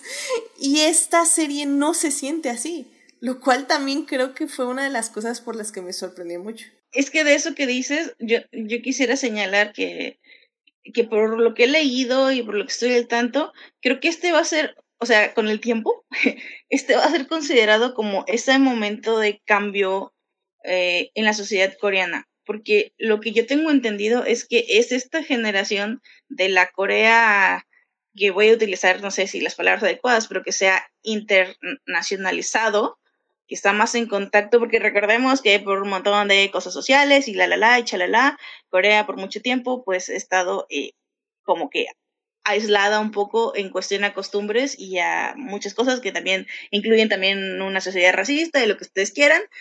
Pero bueno, partimos de ahí para decir que esta generación joven vienen empujando una, una, cuestión de, derechos humanos, una cuestión de, de apertura, digamos, pues sí, este, de, de cultural al mundo. Y creo que a eso le están tirando mucha de la nueva, eh, de los nuevos este, contenidos eh, coreanos. No todos, tengo que decir, no todos, no todo es esto, pero, pero estamos viendo esa inflexión, ¿no? Este, por ejemplo, en el mundo del K-pop, pues yo todavía los veo muy, muy, muy, muy atrás, en muchos sentidos. Ah, por ejemplo, no siento que, digo, depende de dónde lo veas, pero pues sí, o sea, es como decía un, como, como, como decía un tweet de hace unos, hace unos meses de, oh, qué raros son estos usos horarios. En Corea son las eh, perdón, en, en, Francia son las 4 de la tarde, en México son las, las 10 de la mañana y en Corea viven en, mil, en 1878. O sea, sí parece como que todavía vamos a ver esas cosas porque sí existen. creí, creí que son Estados Unidos, pero ok, estamos. No, también, bueno, ellos viven en 1877, pero, pero, pero, o sea, sí hay cosas que uno no se, o sea, que imagínate, desde México estarlo viendo alarmante, todavía, pero como, o sea, solo como para hacer contexto, ¿no? No, no quiero decir como que como que todo es, malo y todo es bueno, pero sí tenemos que ver desde dónde parte, porque eh, justo es eso, es esto nuevo, este contenido nuevo y, y con, con esas propuestas que a lo mejor nosotros vamos a, a recibir, ¿no? Como occidentales, pues con muchísimo gusto, pero que a la vez también me imagino que todavía habrá producciones que se consideren arriesgadas dentro de Corea, ¿no? Sí, además hay que, o sea, entender igual la historia, como dice Joyce.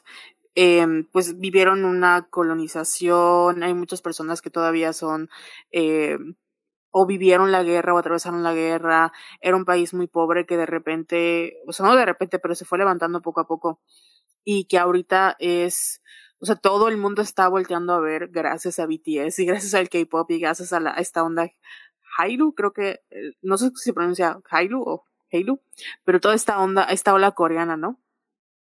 Y sí es, yo por eso digo, es muy injusto si yo lo, me gusta leer a personas coreanas criticando como su cultura, porque ah, para mí sería como muy racista yo, ay, critico la cultura coreana, entiendo, ¿no? Y puedo, podemos criticar el machismo y, el, la misoginia, pero también entendemos, o sea, creo que parte de ver estos contenidos también es entender que para ellos, wow, es súper innovador, porque muchas de las cosas que nosotros vemos normales, ¿no? Como tener escote para ellos es como, no, o sea, eso no se hace, ¿no? Y si hay una cultura muy cerrada en cuanto a extranjeros, hay una cultura, este, bueno, la parte de los idols que está así, es una industria horrible, horrible, pero aún así son muy buenos. Me siento muy culpable porque son muy buenos, este, en entertainment, y son muy buenos, este, ay, se me olvidó la palabra, pero es toda una industria que al final la podemos romantizar por fuera, pero por dentro que, como dice Joyce, esta generación está tratando así de decir, no estamos a gusto porque como vimos en, en Parásitos, hay, hay toda una generación, así como hay mucho, mucho, mucho dinero, también hay muchísima pobreza, ¿no? Y esto, que, lo que vemos es al igual que cuando nosotros en México hacemos una telenovela y romantizamos así a, a, la, gente rica, ¿no? Y todos son blancos. O sea, no todos en Corea tienen estas facciones, no todos en Corea tienen una cultura de presión social para comprar artículos de lujo y para verse, o sea, las operaciones están al orden del día, ¿no? O sea, hay muchas ah. cosas. ¿Qué pasó? Perdón. No, sí, eso es lo que dijiste, ¿no? Sí, sí, es, es que la, la, la parte de la presión social creo que no le hemos mencionado de lo que habla Business Proposal, que es súper importante. Sí, o sea, la, la, presión social coreana es así como de, pero tienes que tener artículos de lujo y tienes que tener, o sea, la mejor cara. Por eso, o sea, tú ves, tú ves los dramas y dices, ay, está bonita o está X la chica, pero en realidad es el estereotipo, para que una persona sea idol, actriz o lo que sea, es muy, muy, muy, muy complicado porque tiene que ser así. Hoy sí que un artista 360 tiene que saber actuar, bailar, cantar, eh, verse bien, ser modelo, tener así la piel lo más. Y creo que por eso también la calidad de sus producciones. No estoy diciendo que todo eso tenga que ver con la, o sea, que sea sinónimo de calidad, pero creo que el hecho de que entrenan mucho tiempo le da, o sea, todos, todos los involucrados en el proyecto, la, la escritora, el el director, el camarógrafo, o sea, todos tienen un, juegan un papel muy importante. Qué interesante. O sea, la verdad es que todo lo que están diciendo, digo, como para que el público lo sepa, todo lo que están diciendo es contexto, 100%. O sea, creo que no es, o sea, no es un tema que toque la serie, ¿no? Como tema, así, TM, tema. este, pero sí, o sea, sí, definitivamente es algo que se ve ahí. O sea, es al final del día también como ver, no sé, otra vez voy a usar ejemplo, telenovelas mexicanas, ¿no? O sea, eh, tal vez nosotros no lo notamos porque es intrínseco en nuestra cultura, pero eh, si alguien fuera de ve cómo, no sé, son las dinámicas familiares y así va a decir, oye, oye, que ¿Qué onda con eso? ¿Qué onda con el otro? ¿Por qué tanta presión aquí, tanta presión allá? Porque creo que es eso, ¿no? Que son cosas que vivimos como cultura que no nos damos cuenta que otras personas pueden notar. Y creo que es lo que pasa un poquito con la este con todo lo que están mencionando sobre el contexto coreano, que sí, que está ahí porque pues es así viven, así es como se desarrollan, pero evidentemente no lo tocan como tal porque al final del día es este pues es algo normal, ¿no? Y de hecho, por ejemplo, yo sí me sí me detenía a convertir todas las sumas de dinero eh, para saber más o menos cómo estaba allá la onda. Y pues la verdad es que también me sorprendí mucho, es que no sé cómo decirlo. Para ellos muchísimo dinero. Aquí sigue siendo mucho dinero, pero no es tanto, ¿saben? O sea, es algo que sí puedes juntar en unos meses. Y allá es como que, no manches, que tengo que conseguir esta cantidad en un año y va a ser imposible. Y tú así como, wow, o sea, qué, qué diferencia, ¿no? De también en la economía y cómo percibimos las cosas. Y, y también ayuda mucho que uno de los este, pretendientes, el protagonista, también sea millonario, ¿no? Que también le resuelve muchísimas cosas a la protagonista. Al final del día, también son aspiraciones sociales, ¿no? Las que tenemos y que por eso el, papá y la mamá de, de la protagonista también no objetan muchísimo ya que saben quién es el cuate, ¿no? Porque literalmente les dice el hermano, ¿no? Mamá, papá, es que ya, ya, nos podemos retirar, el yerno, el, ahora sí que el novio de su hija es rico, ya, vámonos. O sea, literalmente el, el hermano sabe que ya con la hija, ahora sí que asegurada con un pretendiente millonario, toda la familia está cubierta. Que es algo que también creo tenemos como mucho esa idea en Latinoamérica, ¿no? Sí, Dios mediante me case con un millonario, por favor, manifiéstenlo. Les prometo que aquí todos, todos vamos a ser mantenides. O sea, de verdad, si me caso con un millonario, yo les paso su pensión. No se preocupen. Let's go. Patreon, Carol, así, sección especial de 100 dólares al mes. Así es, así es, que lo pague el millonario. Eso. Sí, de, por ejemplo, de esa, no sé, de esa, mm, ese asunto financiero, no, no me, o sea, yo, yo no me detuve, pero es que sí, es que sí hay muchas cuestiones de dinero por todo lo que implica el contrato, el principio y el rollo, pero creo que también hay que entender que, como decía Carol, es la máxima expresión del capitalismo y, y, es la probablemente la, la sociedad más consumista del mundo por arriba de Estados Unidos inclusive. El problema es que también sus precios son muy elevados, entonces tal vez lo que yo creo es que no se refieran como a que al dinero que ingresan, sino al dinero que pueden ahorrar, ¿no? Este, y hablando como decía también Carol hace un rato, conseguir una casa es imposible. O sea, es imposible, en, al menos en Seúl, es imposible. ya el, el gobierno tiene que hacer sus, programas y todo eso para poderles darle una casita ahí de, no sé, de, de, de del el, el, Infonavit es una mansión comparado con los que le dan a ellos, este, pero exclusivamente para ciertas parejas que, por ejemplo, tengan hijos, porque también tienen el problema de, de que ya nadie se quiere eh, casar y no quiere tener hijos, entonces eh, todo esto, eso es una presión social y un momento social que, que, vive, que vive Corea y que está ahí, ahí está como trasfondo de la historia. Entonces, pues sí, no, no, es como la, es justo la, la fórmula que ya conocemos, pero en un contexto diferente y por eso tiene connotaciones diferentes. Eh, y, y respecto de otra vez a, al, al, dinero, no sé, a veces, a veces a mí se me olvida que, eh, por ejemplo, lo de los, los alimentos ya de por sí, los alimentos son, esos sí son caros, de comer, comer como sano es carísimo. Entonces, este, porque no tienen frutas y no tienen muchas verduras, no, no sano como, o sea, porque sabemos que es la dieta, pero hablando de la vida esta eh, de oficinista, ahí es cuando se complican las cosas por los tiempos, ¿no?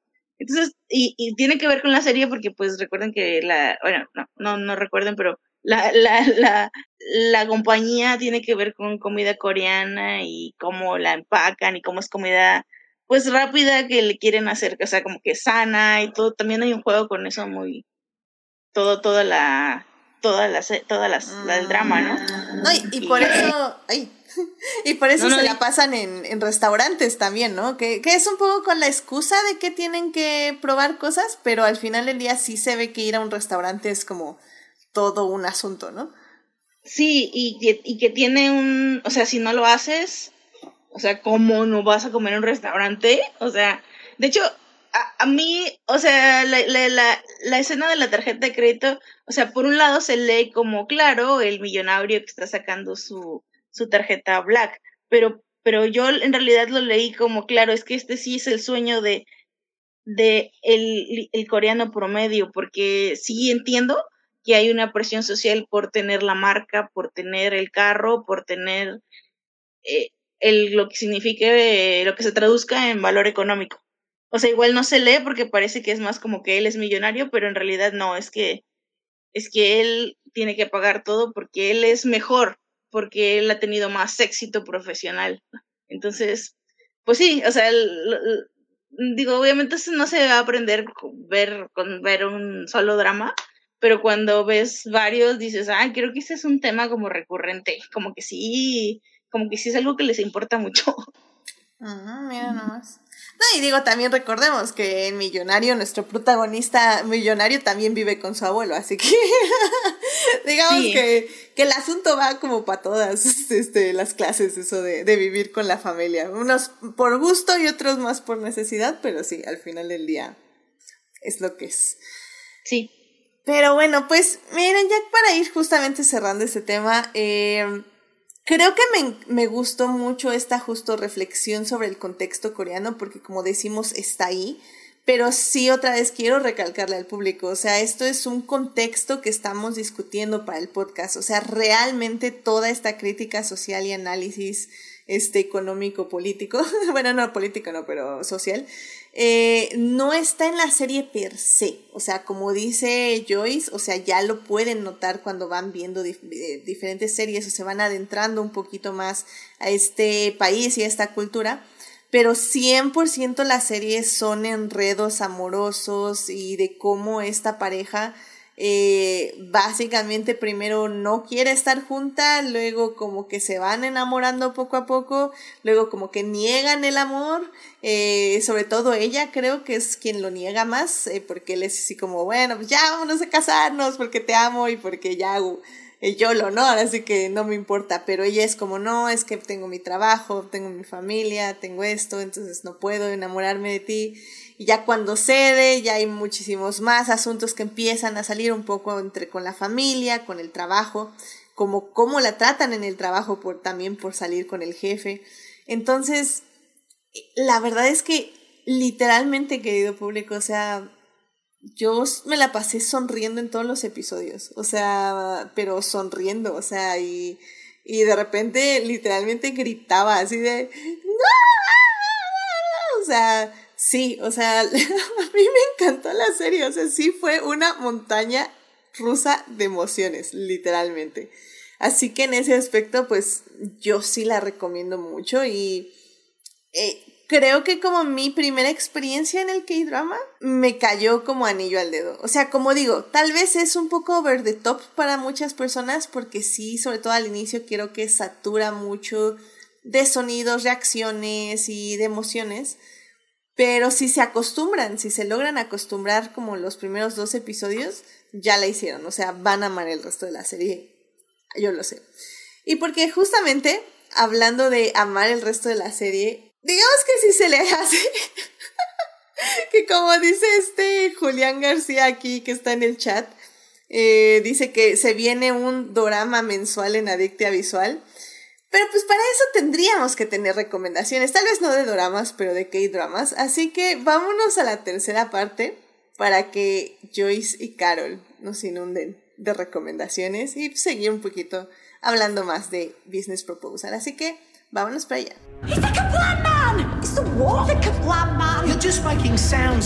Muy bien, ya estamos aquí en la tercera parte y estamos hablando de Business Proposal, esta serie que pueden encontrar en Netflix. Son 12 episodios de una hora más o menos, así que pues ahora sí, eh, pues vayan a ver porque ya les estuvimos diciendo en la primera parte que es un K-drama, de que se componen. En la segunda parte estuvimos hablando de Business Proposal y un poquito de cómo va la serie y cómo está escrita y formada y todo el contexto que tiene detrás. Y bueno, pues en esta tercera parte ya vamos a hablar de recomendaciones de K-dramas, que evidentemente yo no tengo ninguno, porque este es la primera K-drama que veo, pero literalmente ya aquí tengo mi papel y lápiz para ir apuntando recomendaciones. Y bueno, rápidamente para iniciar las recomendaciones, este Julián García en el chat nos dice que su favorita es la de Goblin the Great and Lonely Goat. Entonces, ahí anoten la primera recomendación. Así que, pues, Joyce, a ver qué, recomendaciones, aparte de Reply, ¿cómo Reply 1988 es? Sí, 1988. ¿Por qué? Hay otros, es como una trilogía, no recuerdo, es 1994, 1997 y 1988, que por cierto, me parece que la de 1997 es en el contexto de el surgimiento del K-pop. Vayan a ver si les interesa. pero sé que, sé que también tuvo éxito, pero el hitazo fue en 1988. En su momento fue la serie más eh, vista en la historia de Corea en cable el, perdón, no la serie, el, el K-drama. Entonces, pues ahí está. Garantía de eh, audiencia al menos. Garantía y además de que yo siempre que le recomiendo a alguien que no ve K-dramas, les encanta. Ahí está. Es, creo, es, es que creo que es una muy buena eh, serie para entender la cultura coreana y para entender la fórmula de los K-dramas. y por eso, Edith, creo que tú vas a amar los K-dramas, como dice Carl, que vas a caer, porque este drama del que estamos hablando, o sea, sí está bueno, sí me, yo no lo he terminado, sí me está gustando, pero para nada pienso que sea como de los mejores dramas que he visto y he visto pocos. Entonces, este, eh, creo que te va, te va a encantar porque es más de lo mismo, o sea, no de lo mismo, pero más con los mismos elementos y con muchas posibilidades. Muchísimas. No, y mira, y sobre todo que ahorita eh, preparándonos para julio, estamos, no, para junio, perdón, tengo que ver The Leftovers de nuevo, la de HBO, eh, súper deprimente. Entonces me parece muy bien ver como un episodio de The Leftovers y un episodio de K-Drama. O sea, creo que sería como un perfecto balance. ok recuerda que también hay que dramas súper deprimentes, no veas eso. No, pero no me recomienden deprimentes. O sea, digo, yo sé que hay gente que necesita dramas deprimentes, pero a mí no me hagan eso, por favor. No, todavía no, todavía mi alma no puede, necesito, o al menos si me los van a recomendar, nada más avísenme. Sí. Es que hay unos que son como deprimentes para mal, de que no manches, o sea, la vida no puede ser peor. Y hay otros que son muy bonitos, muy bonitos, pero te hacen llorar. O sea, pero así de que, o sea, de es, bueno, una lloradera que no, no, no puedes. Y, y al final acaban bien, pero te hacen sufrir. Eso sí puedo, mientras tengan el final feliz. Pero como digo, si no tienen final feliz, nada, díganme, no, no me digan nada, nada más díganme, no tiene final feliz y ya, y ya yo me preparo para lo peor. Pero así. bueno, eh, a ver, ¿quién, eh, ¿qué más? A mí, por ejemplo, Carol menciona la de. Ay, se me acabó de el nombre. Voice Over Flowers. Que es con el galán que a todo mundo le gusta. Que. Este no sé si, si el. Si el del juego del calamar es Brad Pitt, no sé quién sería este eh, es chico. Sí, pero él, él, bueno, él también sería como otra, es como la, la una de las grandes estrellas de los que dramas, ¿no? Sobre todo porque ha tenido hitazo tras hitazo. Y justo El Rey fue considerado en Corea como un fracaso, pero tuvo un éxito internacional. A mí me gustó mucho.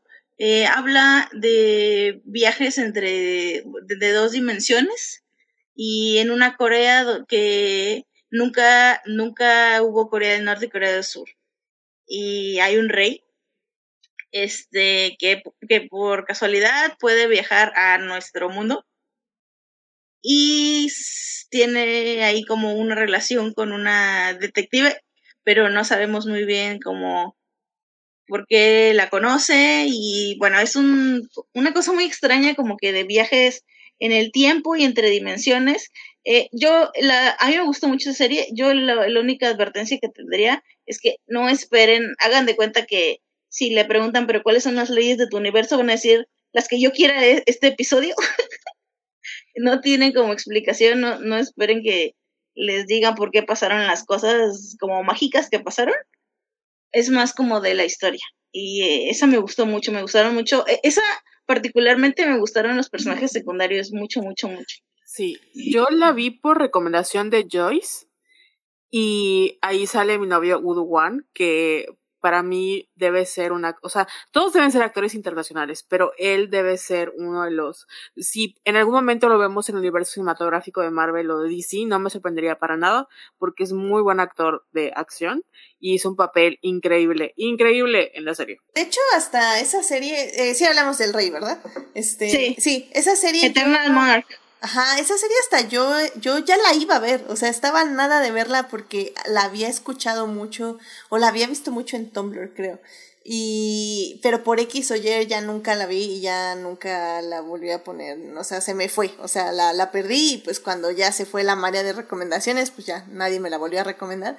Pero eso también me llama la atención porque las cosas que me recomendaba Netflix eh, mientras estaba viendo esta serie, vi que también hay muchas con ciencia ficción. O sea, K-dramas con ciencia ficción y eso fue así como, órale, yo no sabía que los K-dramas tenían ciencia ficción, pero bueno, como ya nos aclararon en la primera parte, pues abarcan muchísimos géneros, ¿no? Es que hay, hay de todo, o sea, no, a mí lo que me gusta es que hasta las comedias románticas, bueno, una recomendación que voy a darles, esta no está en Netflix, pero está en Viki, que es una plataforma como Netflix, pero Em, tiene, creo que versiones de paga y tiene versiones gratuitas, donde pueden ver que hay dramas eh, como legales, ¿no? Sin embargo, hay otros medios alternativos que gracias a Dios hacen las traducciones y pueden ver esta serie. Es la de La poderosa mujer Budong Sung.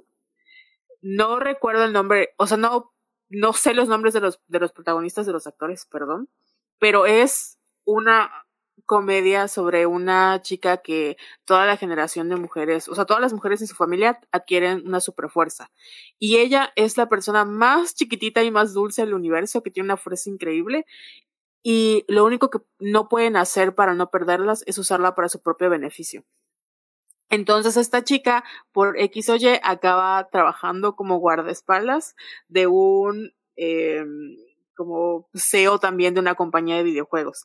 Y es de las cosas más divertidas que he visto. Yo la vi, no, bueno, no recuerdo exactamente eh, en qué momento la vi, pero estaba pasando por un momento así muy difícil en mi vida y fue, se me olvidó, se me olvidó porque está muy divertida. Y es una comedia romántica. Oh, muy bien, muy bien, muy bien. Muy bien, muy bien, pues síganle, síganle. ¿Quién, quién da otra? ¿Quién da otra? Yo, eres de esas que, bueno, Supongo que sí te hace llorar en algún punto, a menos de que tengas el corazón muy frío. Es la de Mudanzas al Cielo. Estoy dando recomendaciones de Netflix, porque yo la verdad ahí las veo. O sea, cuando veo una que quiero ver, sí me voy a medios alternativos, pero yo las, la verdad las veo en Netflix. Este, y sí, eh, Mudanzas al Cielo. Es que siento que todo es spoiler, excepto que, excepto que se trata de una familia que se dedica a hacer limpiezas como que de, no sé cómo decirlo, de un lugar donde hubo un fallecido, si era su casa, sí, más bien, si una persona falleció en su casa, hace como la limpieza, no, no, no con el cadáver, sino como del lugar. Y no quiero decir más porque si hay spoilers entre lo, lo que hace, con las cosas, y también, ay, es que todo es spoiler con esa serie. Porque, ah, bueno, es algo que de hecho es un elemento que a mí me gusta mucho los K-dramas, que no lo dije, que no lo mencioné, que hay cosas que están ahí y tú dices, ah, ok, están ahí y las aceptas, ¿no? Porque te dicen, están, pero 10 episodios o 15 episodios más tarde te cuentan el, el trasfondo de ese porqué y que tiene una, eh, un peso en, en, la, en la historia más allá de lo que tú veías. Eso me, me, me gustó mucho. Bueno, voy a decir que el protagonista tiene Asperger. Creo que es Asperger. Ay, no sé si estoy la regando. Sí, creo que sí. O está en el espectro del autismo. Si es que la estoy regando. Pero, y hay todo un porqué de eso y está muy bonita. Todos los episodios es como un caso diferente porque pues es un, una historia diferente del, del difunto en cuestión. Y aprendemos como cosas del mundo a través de los ojos de este chico. Entonces, sí lloras. y hablando de apertura, tiene un, un capítulo de una pareja LGBT. Entonces se me hizo muy chido. Oh, ¿Cuál es el nombre de nuevo? Mudanzas al cielo. Mudanzas al cielo. Muy bien. Está en Netflix. Oye, pues entonces Netflix tiene básicamente muchísimo. O sea, digo, ya sé que ya lo dije, pero sí tiene varios. Sí, y creo que cuando las, o sea, cuando Netflix las trae, que tiene así como el sello de exclusivo en Netflix, hace el doblaje en español. Por ejemplo, El Rey está doblado en español, eh, Business Proposal también está doblado en español. La verdad a mí me gusta verlas o sea, las veo en coreano y luego las pongo como de fondo en español porque no puedo hacer dos cosas al mismo tiempo. Y está bastante bien el doblaje. Yo creo que a mucha gente que no le gusta o que tiene dificultades con leer y le gusta más escuchar, eh, les va a gustar que esté doblado en español. Ojalá hayan más dramas doblados porque creo que valen la pena este, doblarlos también. Sí, yo, y yo por favor, una aquí, cualquier, cualquiera que sea la deidad de este multiverso que hizo que Edith viera el K-drama por primera vez, que por favor haga que doblen Contéstame 1988 para que la vea mi mamá. Gracias. Sí, y digo, miren, yo sé que yo no apoyo los doblajes, eh, sé que hay gente que se dedica a ello y que lo hace muy bien y así, pero en este aspecto sí tengo que poner ese pero porque o sea, si a la gente, si hay personas que les asusta el inglés, o sea, cuando les dices es una serie coreana, pues menos, ¿no? O sea, y, y la verdad es que a mí me encanta porque me encanta tener estos maratones con otros idiomas que son, que no son inglés básicamente, porque te sumergen, o sea, literalmente vas por la vida como que en tu cabeza escuchando coreano, pero evidentemente nadie está hablando coreano y tú también en tu cabeza no estás hablando coreano, evidentemente. Em, pero a mí me encanta, a mí me encanta sumergirme en ese, en ese ritmo, en ese ritmo de, de habla, pues. Y, y, a mí me encanta, o sea, es, es una experiencia que siempre vivo cuando tengo este tipo de maratones me acuerdo que nos, eh, me pasaba mucho, por ejemplo, cuando vimos todas las películas de Kurosawa en una semana. O sea, salías y jurabas y perjurabas que tú ya entendías el japonés, aunque no fuera cierto. Y parecía que querías hablar japonés cada vez que hablabas con otra persona, aunque no supieras cómo. Y, y también creo que es una buena manera de aprender idiomas. O sea, yo sé, yo sé que no vamos a aprender coreano viendo K-dramas, o sí. Pero al menos unas tres o cuatro frases sí se te pegan. Y, ay, no sé, a mí yo sí lo disfruto mucho ver en coreano, pero como digo, lo entiendo perfectamente y como dice Carol, o sea, también, pues si la quieres tener de fondo, pues, pues sí, como que va a estar un poquito difícil de entenderle al coreano. Luego a veces estaba comiendo y se me olvidaba que no entendía coreano y volteaba a otro lado eh, por X o Y y era así como, no, espérame, no supe qué dijeron. ya regresaba a la pantalla y le, tenía que regresar a la serie, pero... Sí. Sí, a mí me costó, bueno, me está costando mucho em, regresar a ver películas como, bueno, no sé si fue la pandemia, pero me ha costado, no he ido al cine para ver una película. Y algo que noté es que como está en inglés, o sea, tú agarras tu teléfono y pues ya, ya lo entiendes, ¿no? Y estás escuchando qué pasa y estás tuiteando o haciendo otra cosa. Entonces ya no veía las películas o las dejaba de ver. Pero ahora, como no entiendo coreano, tengo que estar, o sea, tengo que estar viendo la pantalla y tengo que ponerle atención. Entonces, sí noté ese cambio de sumergirme, como mencionas ahí, de, de, o sea, tienes que poner atención y tienes que estar en la historia. Y creo que también eso, de alguna u otra manera, hace que si estás pasando, si te distraes, o sea, si te estás pasando por un mal momento, te distraes, porque tienes que estar poniendo atención y te metes en la historia completamente, porque a fuerzas lo tienes que hacer. Exacto. Exacto, exacto. Sí, de hecho sí, ¿eh? porque hubo mucha gente en la pandemia que justamente se quejaba, ¿no? De que no podía ver series o películas porque agarraban el celular inmediatamente. Creo que hubo momentos donde sentí esa tentación, sobre todo como digo, porque estaba comiendo casi todo el... Eh, bueno, al menos los primeros cinco episodios lo estaba comiendo. Entonces como que quería agarrar el celular, pero justo eso decía de, ay no, pero es que si no, no le voy a entender. Entonces ya seguías como entre comiendo y viendo el K-drama. Entonces, sí, también como, como dice Carol, es una, un buen método para realmente despejar la mente y no estar pensando en mil cosas a la vez más que en escuchar las tonalidades de las voces y leer subtítulos, lo cual no está nada mal. Y hablando de la mente, les quiero recomendar uno que está en Netflix y está doblado también. Se llama It's Okay Not to Be Okay o Está bien no estar bien.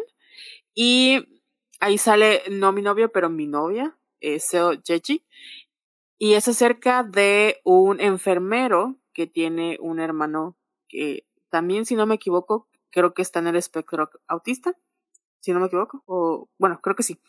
Y es acerca de estos dos chicos que tienen un pasado traumático, pero todo se relaciona al final y conocen a una escritora de cuentos de terror llamada Kumun Jong, que de alguna u otra manera se obsesiona con este chico y lo empieza a perseguir. Yo sé cómo suena, pero es una, es un drama romántico que, que mezcla las, tiene como estos elementos de, entre comillas, realismo mágico, fantasía, porque ella escribe cuentos de, cuentos infantiles con este, como, con este toque del elemento fantástico. Entonces, sus cuentos, aunque dan miedo o parecen que dan miedo, tienen una moraleja muy bonita y todos los episodios se enfocan como en la salud mental porque él es enfermero de un psiquiátrico y eh, está, yo creo que mi única queja ahí es que siento que el final lo apresuraron mucho, pero también es de los dramas que están un poquito adelantados a la manera en la que vemos, o sea, la manera en la que los dos personajes interactúan. Y al final, los, o sea, los dos, es que está bellísimo, porque él como que se controla mucho por su hermano y ella no tiene un filtro. Entonces, poco a poco van aprendiendo el uno del otro. Mientras él se descontrola, que no es spoiler, ella va aprendiendo cómo a regular sus emociones y a ser mejor persona. Yo sé que hay mucha gente que dice, ay, es que esa mujer está obsesionada, pero no me importa, ella no hizo nada malo. O sea, ella es la mejor persona del universo y me puede pisotear. Así, le recomiendo mil veces. Una última recomendación, porque le tengo mucho cariño porque ese fue mi primer K-drama, que es Miss Lee eh, tiene un, tiene un, ¿cómo se dice? Un subtítulo, pero vamos a dejar que se llama Miss Lee, porque no puedo pronunciar el subtítulo. es el nombre de la compañía. Este, y sale la misma protagonista de, de Ripley 1988, pero fue al revés. Yo primero vi esta, eh, que es más reciente, por una, unos problemas legales, unos problemas ahí de fraude. Ella termina siendo, más bien, le toca la rifa del tigre de ella terminar siendo la CEO de una pequeña compañía eh, de electrodomésticos que está al borde de la quiebra. Y pues la nombran CEO para poder como salir a flote y, que la compañía no quiebre y sobre todo que los cientos de empleados no se queden sin trabajo. Este, son cientos, pero creo que como que son nada más 200, no son muchos, es una compañía chiquita. Eh, está toda como la subtrama de que los que se los van a comer los que se los van a, hacer desaparecer es una de estas grandes compañías coreanas, no de nombre, pero pues yo entiendo que es como LG o algo así, no sé. una de esas compañías es la que las quiere comprar para pues correr a todo el mundo y nada más tener sus patentes. Y literalmente, o sea, es, como lo dije, todos los personajes secundarios tienen historias hermosas que vale la pena seguirlos, pero aquí el chiste es que tienen que sacar adelante la venta de un nuevo prototipo de aspiradora. O sea, toda la, toda la serie se trata de eso, como que la aspiradora y la aspiradora.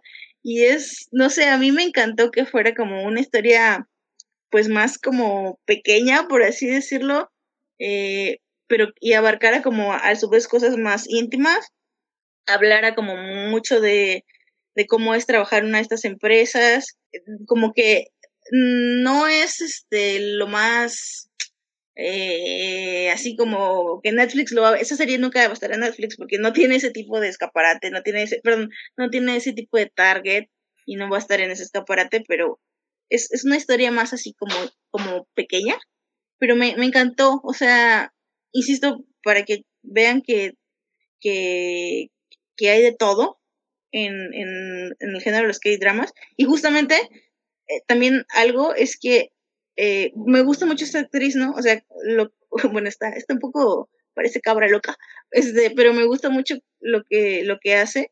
Y algo que me llama la atención, y creo que todo el mundo, por lo que veo, todos los actores hacen esto, es que hacen un proyecto, de un proyecto a otro, hacen cosas bien diferentes. ¿Por qué? Porque pueden, porque es una industria que, es una industria que lo permite, o sea, puedes hacer una comedia romántica histórica como esta actriz y luego hacer esta historia de la aspiradora y luego hacer una historia en 1988, o sea, pueden, cambian totalmente y creo que eso también les da como mucha libertad artística y creo que también por eso están como que contentos haciendo eh, K-dramas y pueden ir y triunfar en Hollywood como la, la actriz esta de Sensei y regresar a hacer dramas porque pues sí lo ven como un trabajo, un muy buen trabajo que como que es que dignifica su profesión, quiero yo pensar. okay, Totalmente. Okay. Muy bien, muy bien, muy bien. Eh, pues, Carol, una última recomendación que quieras darle al público.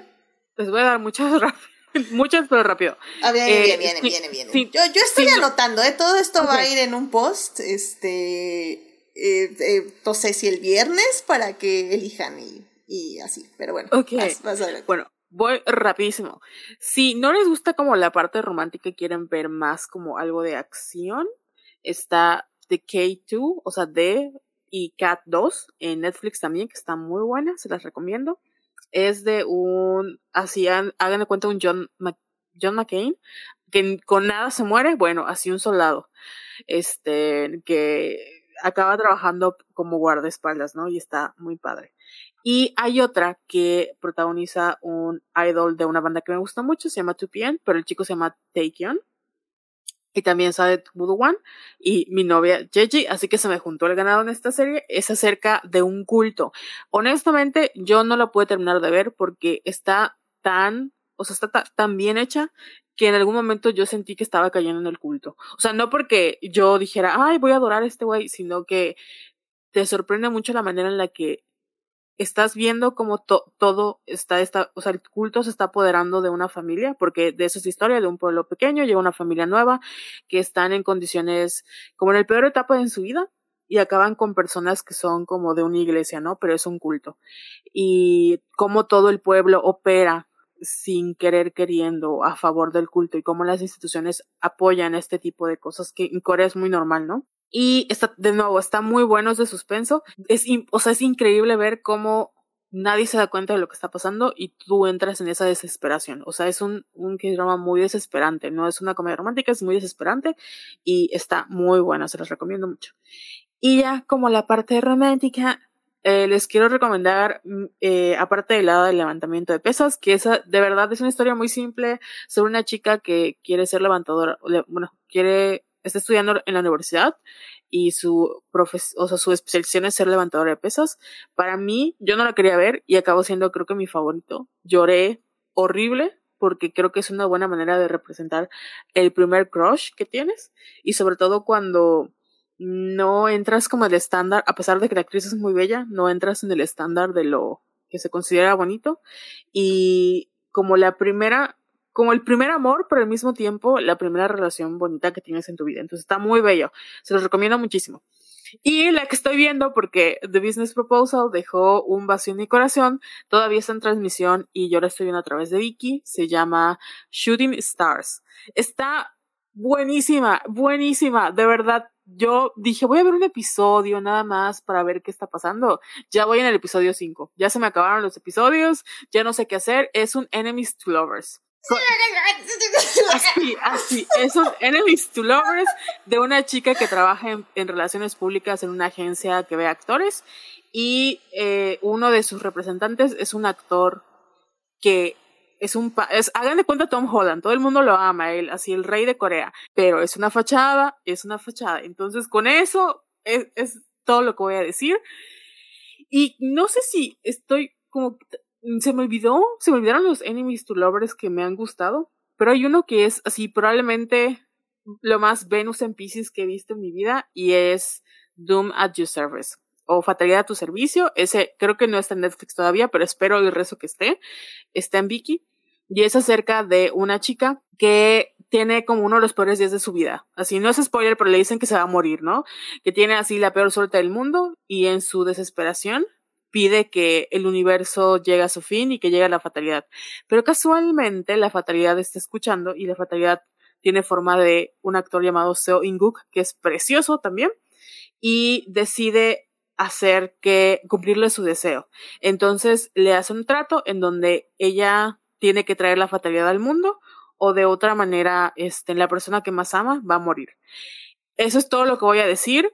A mí me gustó muchísimo. Tiene una de las mejores escenas de besos que he visto en mi vida.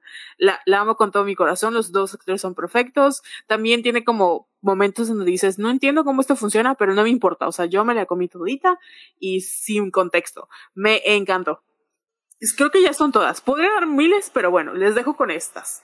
Eh, ¿Cuál, fue el nombre de la última, perdón? Eh, Doom at your service o Fatalidad a tu servicio.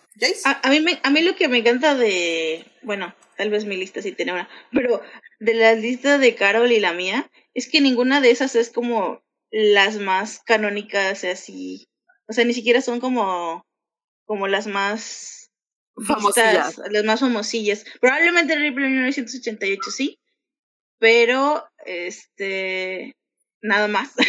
eh, las demás, es que sí, es que la verdad, no, no, no hay por dónde, o sea, es todo, hay para todos, hay de todo y para todos. Muy bien, muy bien. Pues, es, ah, bueno, también, de hecho, eh, ah, bueno, iba a decir, este, Carol, que la de Shooting Star, de hecho, sí había visto que es muy buena, porque al investigar sobre Business Proposal, no sé por qué me empezó a salir esa serie. Y cuando vi el tweet de Carol, así como, ¡ah! Star, la dije, no, espérate. espérate. Estoy oyendo que está muy buena y luego Carol dice que está increíble y ahorita me dice que es un enemies to lovers. I mean, el universo me está diciendo algo. Honestamente, me arrepiento de haberla empezado a ver porque no ha terminado. Y, pero es que si no la veo ahorita me voy a comer los spoilers. Y dije, no, esta sí la quiero ver como va al aire porque de verdad aparte de la química de los personajes, es que el, el actor es, es, es un, un malvado, lo amo, o sea, lo amo. Y me, la vi con mi tía y nos estábamos muriendo de risa. De verdad, siento que va a como curar ese vacío que dejó Business Proposal. Ok, ok. Digo, ya, ya, no te preocupes, Joyce, ya sé que tú quieres que vea Reply. Eh, tal vez así veo reply, le doy tiempo porque no tengo a nadie de K-Dramas en mi Twitter ni en mi Instagram ni nada, así que yo no temo spoilers, pero cero, así los nada. Entonces podría ver reply y luego me sigo con Shooting Stars, entonces... Ah. No, y de hecho no vas a ver porque ya tiene como 6, 7 años que salió, entonces no, no, no, no spoilers. No, los spoilers de, de Shooting Star, entonces, ah, ajá, y ya sí. No, y, y solo para acabar, como digo, es que eso no es, sabes que no es mucho mi interés, pero, pero sí hay también, este, pues en la del Play, a la, no sé si a la mitad, hay un triángulo amoroso. De hecho, puede ser que es del principio, pero, ah, no, hay un triángulo amoroso, y la del Rey, pues es más que bien como un no sé, porque parece que hay un final, bueno, no, eso es demasiado spoiler, pero pues sí, es igual, también es una historia de amor. Entonces, pues sí, sí la tienen, no te las voy a vender como Carol porque pues no es lo mío, pero todas tienen eso. bueno, pues muy bien. Y bueno, nada más eh, rápidamente Julián García en el chat dice... Ah, así que Goblin the Great and Lonely God es la de la de es uno que es inmortal para poder y para poder morir debe conocer a su verdadero amor. Y dice, si quieren algo de acción más que de romance, está The K2. También está en Netflix, trata de un ex mercenario que se vuelve guardaespaldas de una de las mujeres más poderosas de Corea. De Corea. Dice que Netflix está lleno de doramas y que eso le recuerda a que no ha terminado de ver Tale of the Nine-Tailed. Así que, pues muchísimas gracias también a Julián. Yo sabía, tenía el presentimiento de que Julián era también, o sea, es que él me recomienda muchos animes. Entonces, evidentemente, tenía que ir también por esta onda de los K-dramas. Así que me, me, encanta, me encanta que, que me están jalando de muchos lados para, para ver estas tipo de series y películas. Así que, that's nice, that's nice. Entonces, bueno, mi idea es. Eh, sí, Solo una, una última recomendación. Adelante, Joyce. Para ti. Porque, porque creo, no sé, le, si te gustan Enemies to Lovers, pues qué más enemy que Corea del Norte y Corea del Sur y pues está aterrizaje de emergencia en tu corazón. Está en Netflix. Es cierto, se me olvidó, pero mm, te va a encantar también. ¿Por qué hacen esto? Para que caigas con nosotras. I mean, literalmente ya estaba muy feliz leyendo todos mis fanfics de Our Flag Means Dead y ahora me van a meter en los K-dramas, Dios mío. ¿Qué voy a hacer con oh, Y aparte ese K-drama tiene el mejor final feliz de la vida. Ay, no. A ver, déjale, pongo tres estrellitas aquí. Por, por, la simple razón de que es final feliz en la vida real. Ah, ok, ok. Ok. ok, ya, ya, ya lo anoté. Así que bueno, mi idea, como digo, es este que todas estas recomendaciones se las voy a anotar para este para que las tengan y para que las visiten. Eh, dice Julián que no escuchó cuál era. Es la de aterrizaje de emergencia en tu corazón. Esa es la que me acaba de decir Joyce que Así que bueno. Em, pues bueno, pues em, realmente, ¿qué les puedo decir? Eh, creo que es un gran experimento que se vea al menos un K-drama en su vida. Em, eh, creo que... Yo pensaba que ibas a decir que en el podcast. o sea, eh, es que al final del día es lo que yo siempre he dicho. O sea, hay que ver de todo. Aunque no nos encante, y al final del día son productos cinematográficos que se están haciendo, que la gente está consumiendo. Y pues para saber un poco, ¿no? También de qué se habla cuando se habla de K-dramas. Para mí, Business Proposals fue una buena manera de empezar. Eh, ya les dieron varias recomendaciones por si quieren elegir alguna. Entonces, yo recomiendo eso. Vean un K-drama y si no, es lo, si no es lo suyo, pues no es lo suyo. Pero si es lo suyo, va a ser muy peligroso. Ah, dice Julián que sí vio la de Aterrizando y que sí, que está muy buena. Así que bueno, tengo doble triple recomendación. Pero en fin, pues, eh, Carol, ¿alguna conclusión que le quieras dar al público?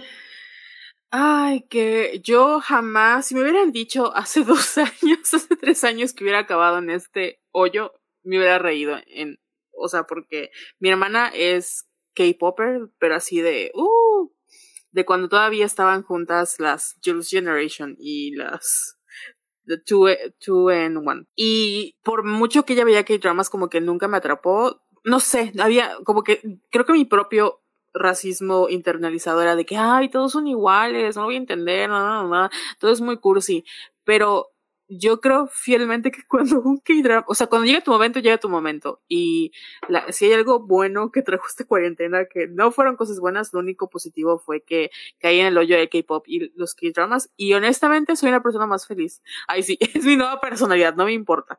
Pero sí, para mí que disfruto mucho las comedias románticas y que me gusta mucho la parte de la female gaze, creo que aunque aún con todos los peros, los K-dramas son muy buenas producciones y sobre todo que me ayudaron muchísimo en mi proceso de duelo porque me distraía mucho y no tenía que estar pensando en otras cosas y hasta la fecha creo que mm, de aquí soy, no mire. Excelente, excelente. De hecho dice, dice Julián García que también nos falta Bollywood, que después de los K-dramas sigue Bollywood, así que...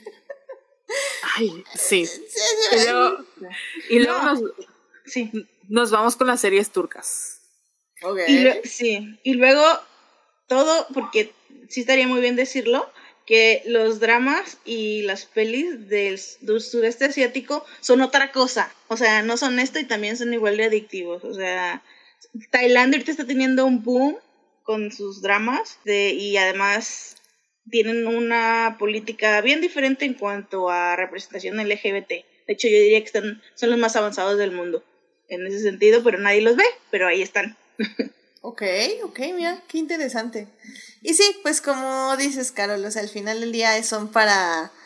Eh, pues sí, para distraerte un poco, porque a veces hay que distraernos, claro que sí, pero pues como decimos, también tienen su contexto ahí social e histórico que también nos parece como muy interesante, así que, pues sí, sí, definitivamente es...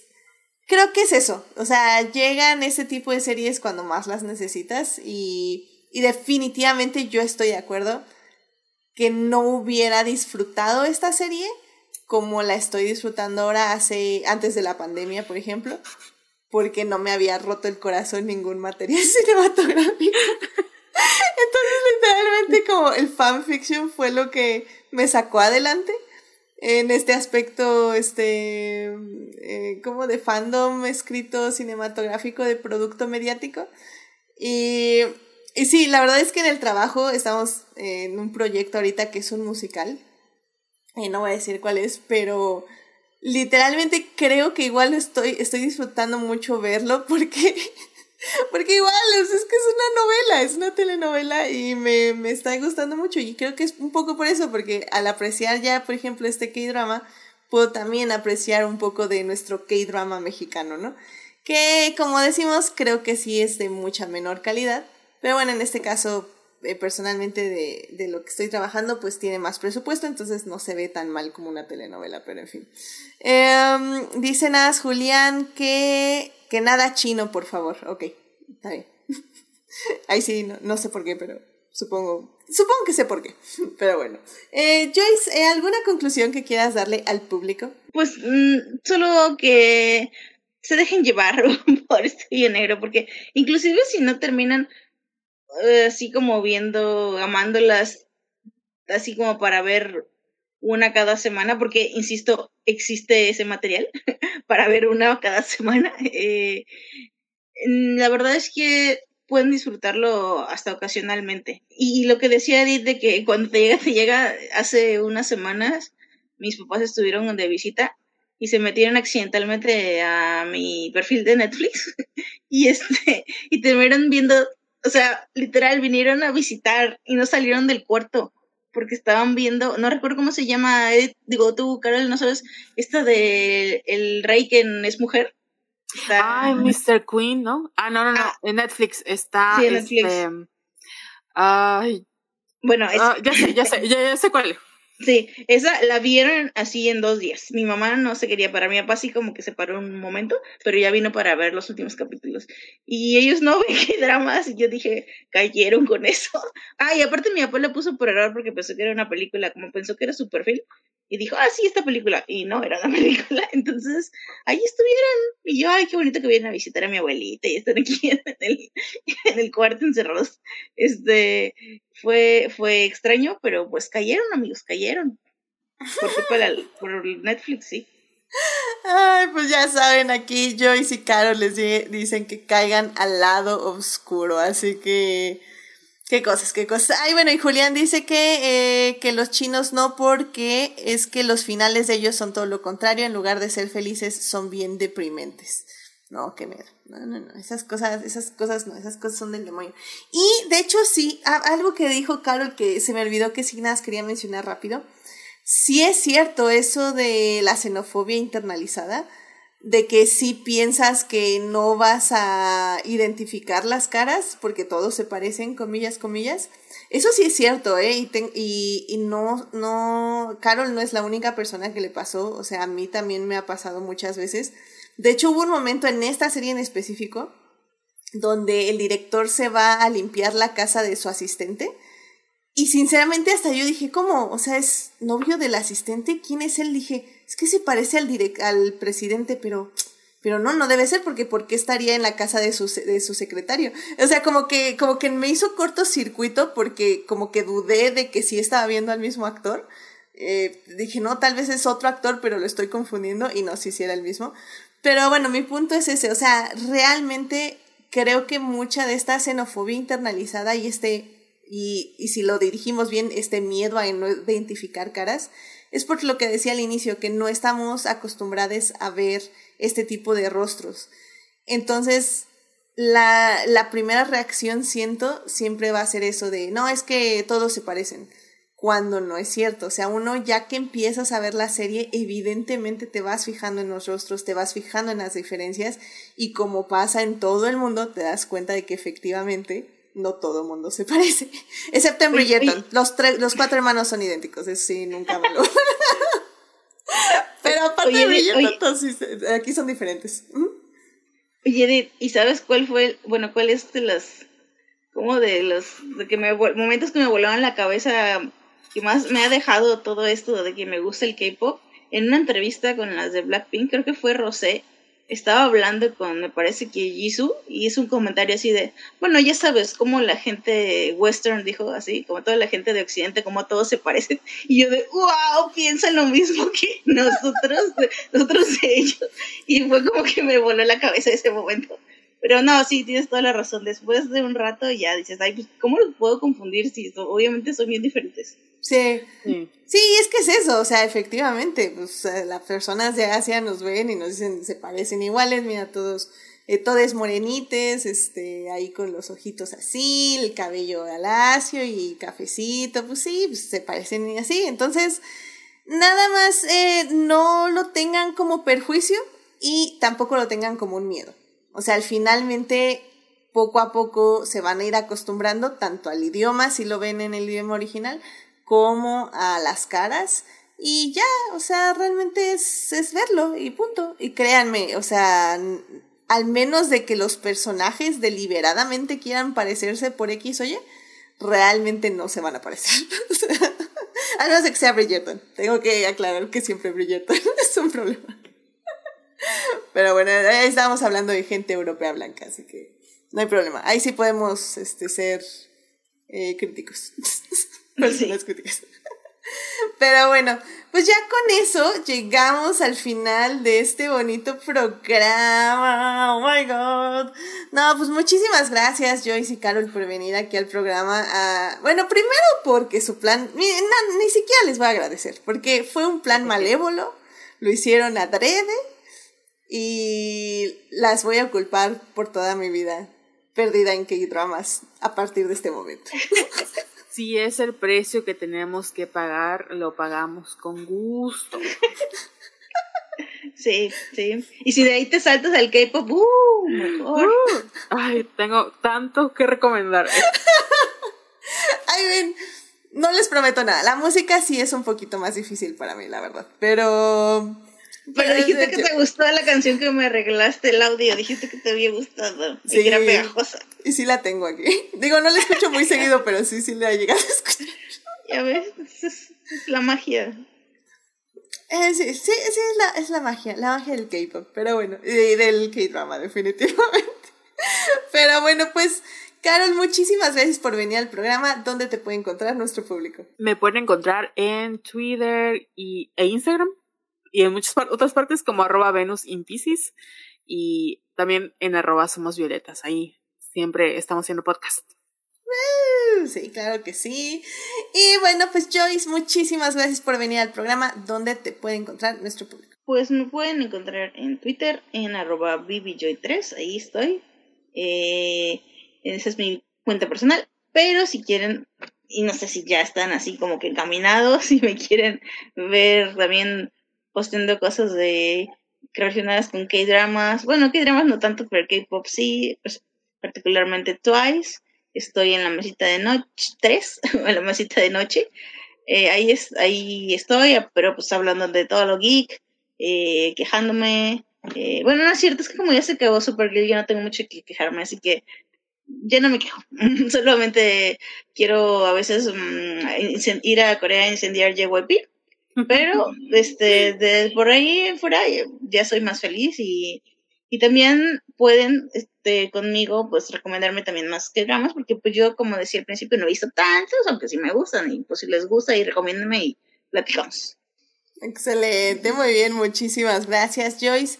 Y bueno, ya saben querido público, suscríbanse. Ah, bueno, perdón, ya saben, querido público, a mí me pueden encontrar en HT Idea, donde hablo de Hannibal, Reylo, Our Flag Means Dead y Lewis Hamilton, siete veces campeón del mundo, que otro fin de semana terrible de Fórmula 1, pero híjole, Lewis Hamilton y su pasarela en el paddock del, de Miami GP, ufa, o sea, ay, se viste tan increíble, lo amo. Sería un, un modelo, un modelo a seguir, definitivamente, en muchos aspectos, tanto fashions como activistas. Así que bueno, en fin. Eh, ya saben, querido público, suscríbanse al canal de Twitch para que les avise cuando estamos en vivo los lunes y en los lives también, porque tuvimos un live. Eh, pero bueno, eh, para que les avise y nos escuchen como Uriel Botello, Jessica, que estuvo aquí, estuvo también Ritcot Susu. Estuvo Julián García y Marsalis21. Muchísimas gracias por pasar a saludar aquí en el Twitch. Eh, Julián García dice que Hamilton siempre gana. Pues en, este, en esta temporada siempre gana en nuestro corazón. Así que definitivamente estás en todo lo cierto. Pero bueno, este, los miércoles ya acuérdense que estaré en el chat de YouTube para volver a hablar de K-Dramas. Así que muchísimas gracias a quienes nos acompañaron la semana pasada. Estuvo Pamela y Saulo. Y bueno, así mismo muchísimas gracias de todo corazón a nuestros mecenas adicties, Fernando, Héctor y, y quienes nos acompañan junto con nuestros adictias Juan Pablo y Saulo en el Patreon del programa.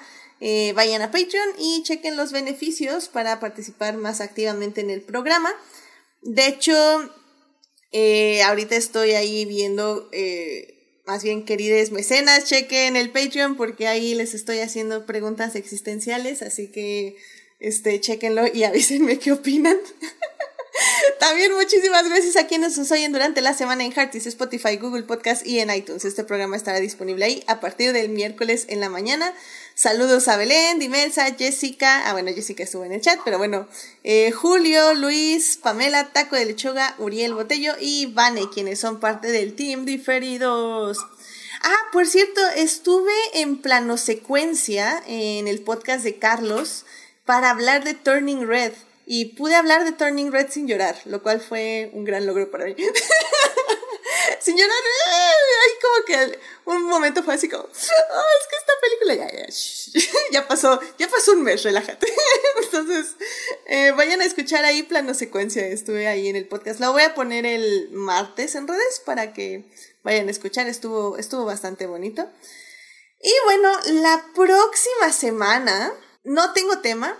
Probablemente ahora sí va a haber una encuesta, que es un poco lo que estoy discutiendo con los Patreons. Eh, porque estamos decidiendo qué encuesta, o bueno, les pregunté qué encuesta les gustaría realizar. Eh, voy a ir a ver Doctor Strange probablemente. No creo hacer episodio porque por todas las reseñas que he leído siento que no me va a gustar tanto como para hacer un podcast, pero tal vez un live. Y también tuvimos un live, por cierto, eh, hablamos de Heartstopper con Christopher. Se va a estar publicando esta semana en Instagram y en las demás redes, así que estén al pendiente y que también es otra serie que me robó el corazón. Así que, pues nada, estén muy al pendiente esta semana en redes porque va a haber encuestas y va a haber live y va, se va a publicar el podcast, así que va a haber mucha actividad. En fin, este, estén ahí al pendiente. Y bueno, pues muchísimas gracias por escucharnos, que tengan una linda semana, síganse cuidando mucho, por favor, y pues, pues nada, pues sigamos, sigamos en esta vida recorriéndola un día a la vez, viendo K-dramas y, y siendo felices, supongo. Pero bueno, muchísimas gracias, Carol, Joyce, cuídense mucho. nos estamos escuchando. Bye. Bye.